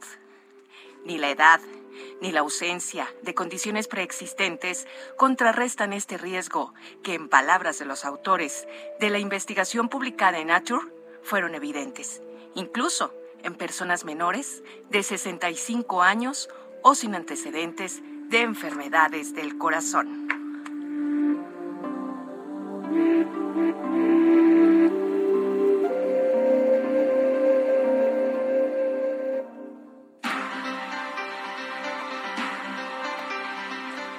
Nueve de la mañana ya con 31 minutos hora del centro del país. Gracias por estar con nosotros y seguir. Bueno, pues básicamente ha sido una cobertura especial por todo lo que sucedió ayer allá en Querétaro. Eh, Resulta que, bueno, estamos a la espera de que en cualquier momento salga el gobernador de Querétaro, Mauricio Curi, a dar a conocer información reciente sobre lo que sucedió ayer. Se hablaba de estos heridos graves que están hospitalizados por eh, la violencia que se dio ayer en el estadio de, corregidora, de la corregidora en, en Querétaro. Y bueno, pues también eh, estamos esperando eh, cualquier momento nos vamos a enlazar con ellos para darle a conocer información Hasta en vivo. Ahora lo que se sabe es que hubo 22 lesionados de gravedad, muchos de ellos. Incluso el gobierno de Jalisco tuvo que enviar helicópteros a Querétaro, ahí que aterrizaron a un costado de la corregidora, para llevarse prácticamente a sus heridos a que fueran atendidos en hospitales de allá de Guadalajara y también pues debería estar dando información más adelante El gobernador de- de Enrique Alfaro. Ya leíamos hace ratito el mensaje también de quien es el presidente de la Federación Mexicana de Fútbol, Miquel Arreola, que iba en camino allá para reunirse con el gobernador y saber cuál es el estado de salud, que es lo que importa ahorita en este momento, que quienes resultaron lesionados, ojalá, ojalá estén bien y hayan librado estas brutales golpizas que de verdad hay que tener mucho estómago para poder aguantar ver esos videos. Así es, gracias a todos ustedes por sus mensajes. La verdad es que han llegado muchísimos. Nos dice, buenos días, soy Heriberto. Lo de la afición de Querétaro es un tema muy limitado y es un distractor de lo que ocurre en el país, de lo que importa.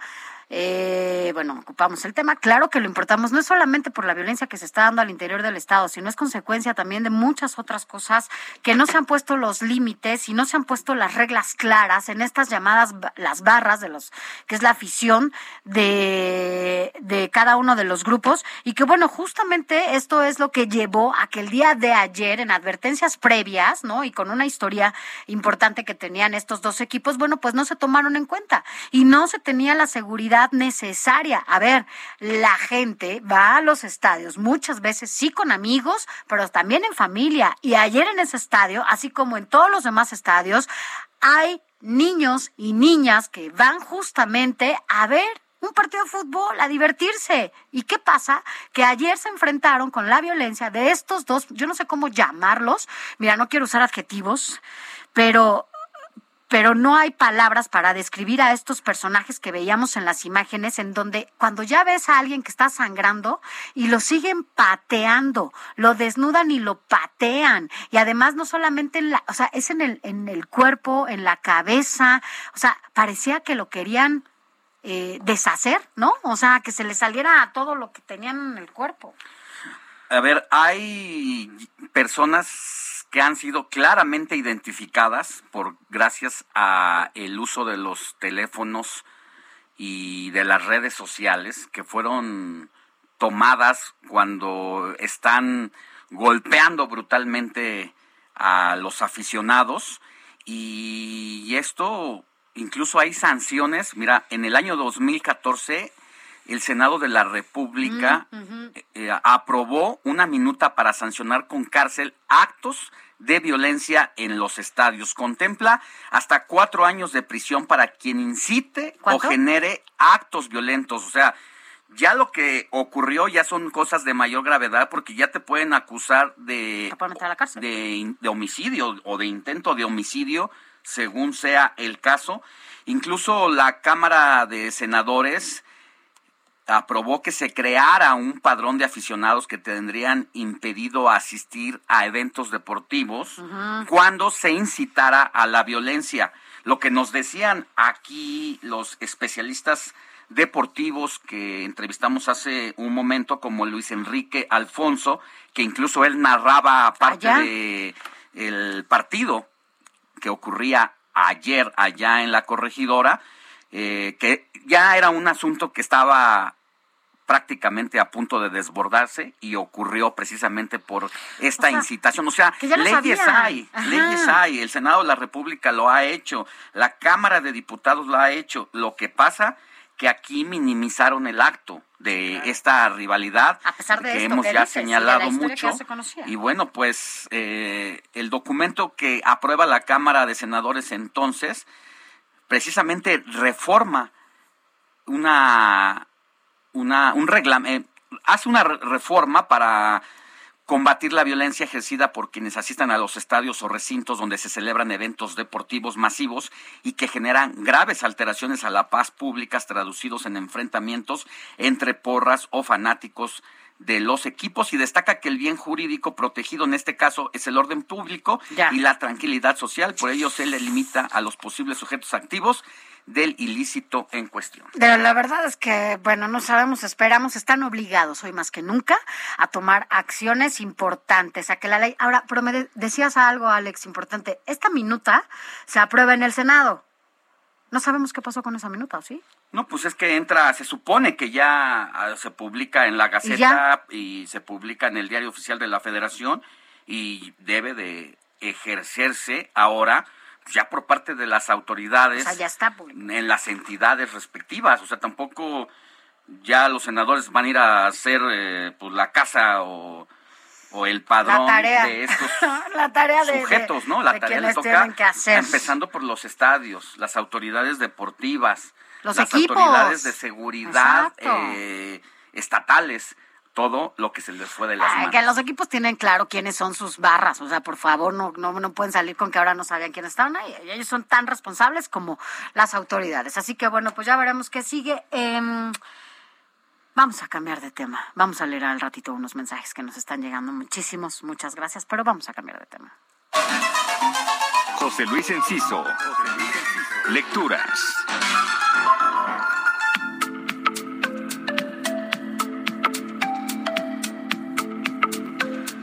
Bueno, vamos a algo que nos relaje, ¿no? Algo que, que nos diga, a ver, ya, basta, que nos calme, porque mira, ya está, hasta ya estoy enojada, Enciso, ¿eh? eh de, de, todo lo que ha pasado con este tema. Pero bueno, pues tú, tú cálmanos, José Luis Enciso, nuestro experto en literatura, los eufemismos, la novela debut de Ana Negri, que bueno, pues relata una historia el José Luis, una historia de identidad y de exilio, de lo que, bueno, pues somos en Latinoamérica, en vísperas justamente del 40 aniversario de la guerra de Malvinas. ¿Cómo estás? Muy buenos días. Hola, Sofi, muy buenos días. Eh, Alex, querido, muy buenos días. Eh, sí, trataré de, ser lo más eh, amable posible y sin, ser, sin utilizar eufemismos, aunque creo que en gran medida también estamos viviendo lo que vivimos por utilizar tantos eufemismos. Pero bueno, como bien dabas la, la introducción a la, a la intervención de hoy, voy a hablarles de los eufemismos, novela de Ana Negri, una escritora mexicana nacida en los 80, de ascendencia argentina, y menciono este detalle porque es significativo en la obra que vamos a revisar hoy. Eh, para empezar, recordemos que un eufemismo, para quien no sepa qué es, pues es una forma amable de expresar algo, ¿no? Que puede parecer duro. Eh, por ejemplo, para no sonar tan crudos, para no decir que alguien es gordo, decimos que es robusto, ¿no? O para no decir que algo está mal, eh, decimos que tiene áreas de oportunidad. Y esos son términos que, que le gustan mucho a nuestra a nuestra cultura actual no tan tan empeñada en la en la corrección política. Y bueno eso tiene mucho que ver con la novela de, de Ana Negri. Eh, la historia va de una mujer como ya lo adelantabas Clara que nos cuenta la, la relación con su madre ya mayor una mujer que salió huyendo en su tiempo de la dictadura militar argentina que se instauró en 1976 y vino a refugiarse a México y aquí, junto con otro exiliado, formó una familia que podemos llamar Argenex, ¿no? Algo, algo que define a Clara y que al contarnos la historia en ciertas partes lo hace en argentino y en otras en mexicano, buscando una equivalencia y un contraste cultural que no suena para nada sociológico, sino más bien pues anecdótico y en algunas ocasiones eh, divertido, la verdad. Y ese es un gran acierto de esta narración. Eh, nos hace ver algunas cosas que tenemos como mexicanos y que a veces no nos damos cuenta y supongo que lo mismo le ocurrirá a los argentinos con este texto. Y, esa importancia de nombrar las cosas crece cuando en algún momento algunas personas eh, del instituto donde Clara trabaja le piden que vaya por su madre porque está muy nerviosa y destaco el término muy nerviosa porque ahí empiezan los eufemismos importantes en el libro. Y a lo largo de la trama vamos siendo testigos también de un deterioro emocional y mental de, de la madre, acelerado por la muerte de una mascota, pero sobre todo causado por los daños emocionales de haber enfrentado el terror de la dictadura, ¿no? La persecución de Estado y yo diría también del robo de una vida, que es lo que hacen finalmente algunas decisiones políticas, robar vidas, ¿no? Y, y esta novela tiene mucho que ver con la recuperación de la memoria y lo que vamos perdiendo al hacerlo, una, una lucha que al final delinea lo que somos. Por ejemplo, en una parte del libro, la madre le cuenta a su hija que en los apagadores de luz encontró una lucecita y asume que esa es una cámara que le está la que la está vigilando, ¿no? Cuando su hija trata de explicarle que en realidad pues es el foquito para ubicar el apagador en la oscuridad. Imagínense, si esto te lo cuenta tu madre podrá parecer eh, pues gracioso en un principio, pero si lo miras dos veces puede ser muy doloroso, ¿no? Por, el deterioro perceptivo y, la paranoia que eso implica. Y ese tipo de violencias eh, sutiles y cotidianas nos vamos encontrando en la relación de estas dos mujeres hasta construir una historia compleja eh, e interesante que nos muestra cómo a partir de los hechos eh, diarios e inmediatos podemos ver que en cierto modo el, terror iniciado con la dictadura hace 46 años sigue presente en, en, muchas vidas, aun cuando ese régimen pues ya haya terminado hace muchos años. Y, no me gustaría contar más detalles de la historia para no para no spoilearla. Exactamente, para no para no dar datos innecesarios ahorita, pero yo diría que, que, los eufemismos es un título muy certero para este libro en cuanto a la importancia de mencionar las cosas, lo que le decía a un, inicio, ¿no? la, importancia de mencionar las cosas por su verdadero nombre y cómo eso puede modificar nuestra realidad. A veces hablamos de asesinatos y no de feminicidios, o a veces hablamos de agresiones y no de linchamientos como lo que vimos ayer. Bueno, es que, hay que eh, es, más fácil, ¿no? Es más fácil disfrazar para ocultar y para invisibilizar todo lo que se vive en este país y en muchos lados y creo que eso es en eso es un gran gran acierto eh, esta esta novela interesante primera novela de Ana Negri publicada por por Antílope una editorial mexicana independiente y pues es la recomendación de este día queridos amigos. Bueno, pues, pues, ya nos dejas ya nos dejó María ya nos dejaste tarea. Y ahora tú nos dejas otra. De echarse un clavado en esta novela debut de Ana Negri a quien no tengo el gusto de conocer pero que seguramente si tú la recomiendas, mi querido José Luis Enciso, pues hay que ponerle los ojos. Es, es garantía entonces, solo porque tú lo dices, ¿ok? No, para no que veas, para que veas cómo si te hacemos caso y cómo pues atendemos tus recomendaciones, mi querido José Luis Enciso. Te mandamos un abrazo. Que tengas. Yo también les, les, mando un, gran abrazo, un beso y que tengan buen domingo. Y veamos pronto. Pero bueno, cuídate mucho. Un abrazo. Un abrazo. Hasta pronto. Gracias. Oye, hay muchos mensajes. Mira, ya son las nueve de la mañana con cuarenta y cuatro minutos, hora del centro de la República. Y ya en un momento a otro, el gobernador de Querétaro estará por salir para dar a conocer todos los detalles sobre lo ocurrido ayer en el estadio La Corregidora porque todavía hay muchos, vacíos, muchas lagunas y sobre todo pues conocer el estado de salud, que eso es lo que importa en este momento. De las personas ahorita de las personas heridas que no merecieron haber sido golpeadas como lo vimos. Como, como, bueno, y además también saber de viva voz del propio gobernador qué está pasando con estas eh, personas que desde ayer se ha nombrado. Hay eh, muchas versiones de personas fallecidas. Si bien lo, no han salido a decir nada de esto, no, o sea, nada más dicen que no hay fallecidos, que hay hospitalizados. Bueno, sí es importante que la autoridad encabezada en este momento por el gobernador de Querétaro, Mauricio Curi, sea él el que salga y diga no, no hay o sí no sé, él tendrá que, que, darnos a conocer esa información. Básicamente estamos esperando que en cualquier minuto arranque este mensaje del gobernador. Ya está instalado todo para que él salga, los micrófonos están ahí para que él dé a conocer este mensaje. Así que en cualquier momento se lo vamos a dar a conocer para que los últimos detalles de lo que pasó ayer allá en Querétaro y lo que siga, ¿no? Con las personas hospitalizadas, cómo siguen, eh, nosotros aquí se lo vamos a dar a conocer. Pero hay muchísimos mensajes, ¿no, Alex? Así es, Sofi, tú tienes algunos que ¿Qué nos dieron? Es que te tengo, tengo varios. Tengo, varios. Oye, pero fíjate que, que, están enojados muchos queretanos, nos, me están escribiendo algunos queretanos en donde dice que pues, esto agudiza un poco la situación que está pasando en Querétaro, porque no le están pasando nada bien, que hay varios vacíos, que el estacionamiento, empezando por el estacionamiento del estadio, que está muy sucio, que vaya, me, me están dando como una lista del deterioro de allá, pero bueno. Pues Mira nada más esta, este mensaje que nos llega. Hay una, con foto y todo. Hay un aficionado que está encorvado abrazando a su esposa y a su hijito de unos nueve años de edad y los está cubriendo sin camisa. Y dice, quitarse la camisa para no ser golpeado es lamentable. Pero tener que quitarle la camisa a un niño y a una mujer por un montón de personas agresivas que están dispuestas a todo solo por traer colores distintos es de terror. Lo ocurrido en Querétaro debe castigarse de la manera más severa posible mínimo Querétaro debe ser eliminado del fútbol nacional. Esto es lo que más duele, amigos. Es Javier Lázaro. Eh, ahí la foto, bueno, hay que, hay que sacarla. Mira, qué horror. Es que esa es la parte que a mí más, más me duele. El hecho de, de ir con un niño al estadio para que vea un espectáculo, porque al final es un espectáculo. Vamos a divertirnos a un estadio, a gritarle al árbitro, ¿no? Todo, todo el mundo sabe lo que le gritan al árbitro. Ya, esas ya te las sabes, pero bueno, hasta te desahogas, ¿no? Sales liberado del estadio después de que vas y le dices todo lo que le tengas que decir. Pero esto esto es lo que no se permite. Nunca más debe repetirse esta, esta situación. Vamos a cambiar de tema. Ay, sí, por favor. Escena, el mundo del espectáculo en el noticiero Heraldo.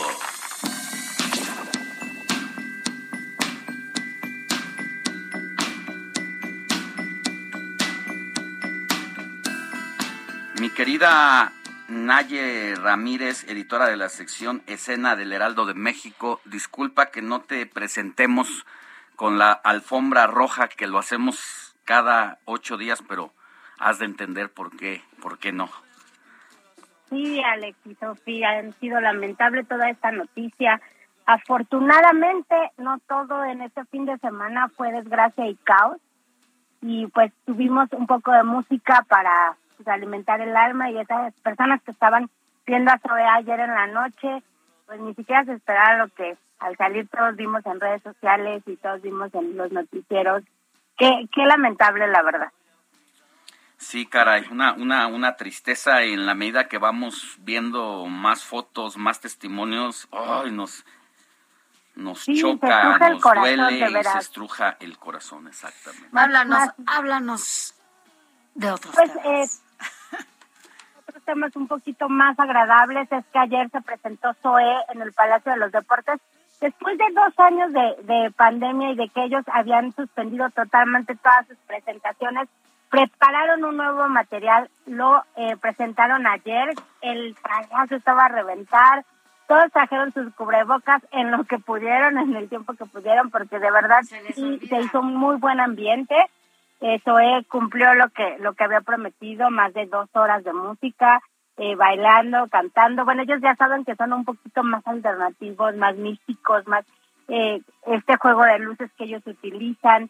Todo, todo, la verdad, todo el público que estaba ahí salió eufórico. Eso, eh, ellos, la primera vez hace 14 años, llenaron un palacio de los deportes. Ahí lo mencionó León Larregui, que es el vocalista.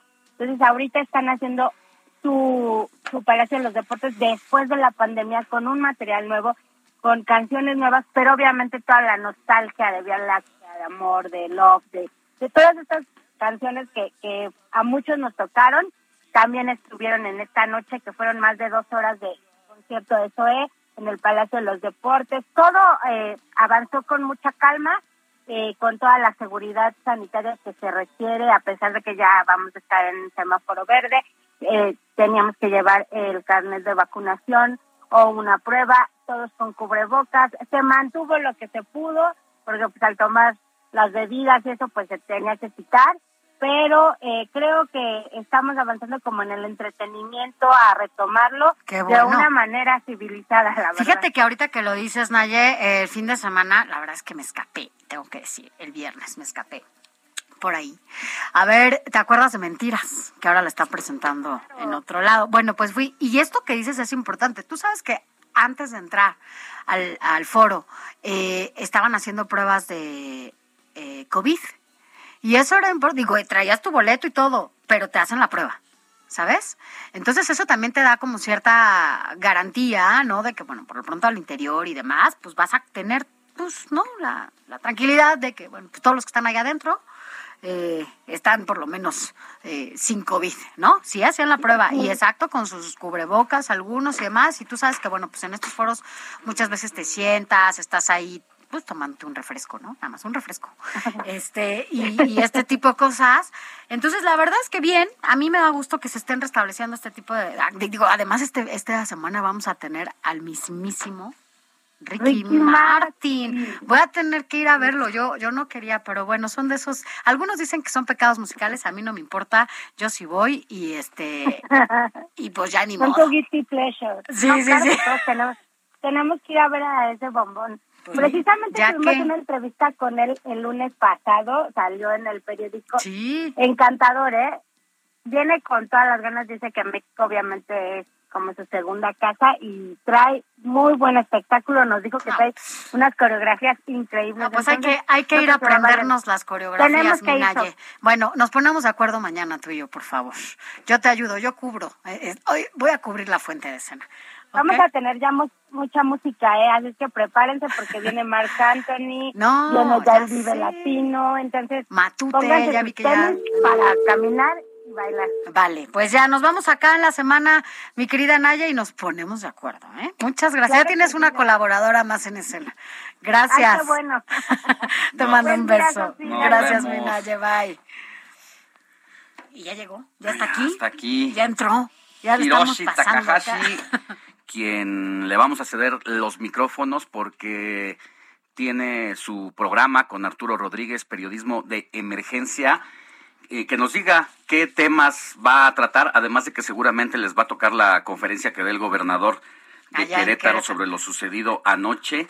Mi querido Hiroshi, buenos días. Seguramente, Alex, Sofi, muy buenos días. Vamos a platicar hoy, además de estar pendientes de lo que sucede allá en Querétaro y en Jalisco también.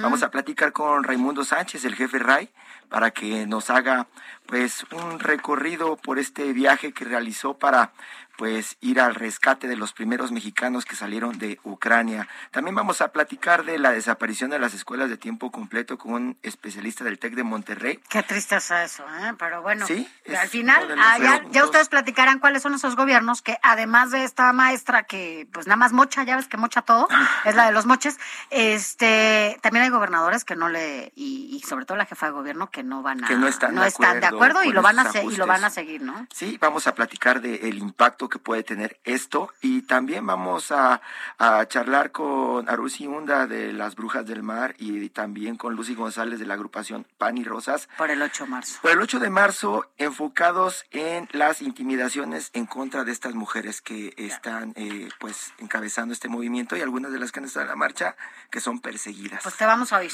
Pues que no le cambie, no le cambie porque hay información importante. Recuerde, la noticia no descansa.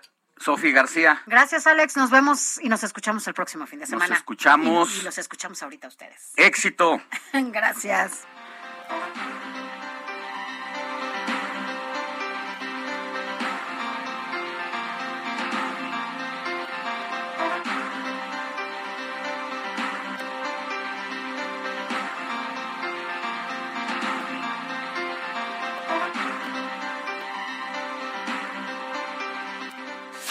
Heraldo Media Group presentó Informativo El Heraldo Fin de Semana con Sofía García y Alejandro Sánchez a través de El Heraldo Radio con la H que sí suena y ahora también se escucha. Imagine the softest sheets you've ever felt. Now imagine them getting even softer over time. That's what you'll feel with Bowl and Branch's organic cotton sheets. In a recent customer survey, 96% replied that Bowl and Branch sheets get softer with every wash. Start getting your best night's sleep in these sheets that get softer and softer for years to come. Try their sheets with a 30-night guarantee. Plus, get 15% off your first order at bowlandbranch.com. Code BUTTERY. Exclusions apply. See site for details.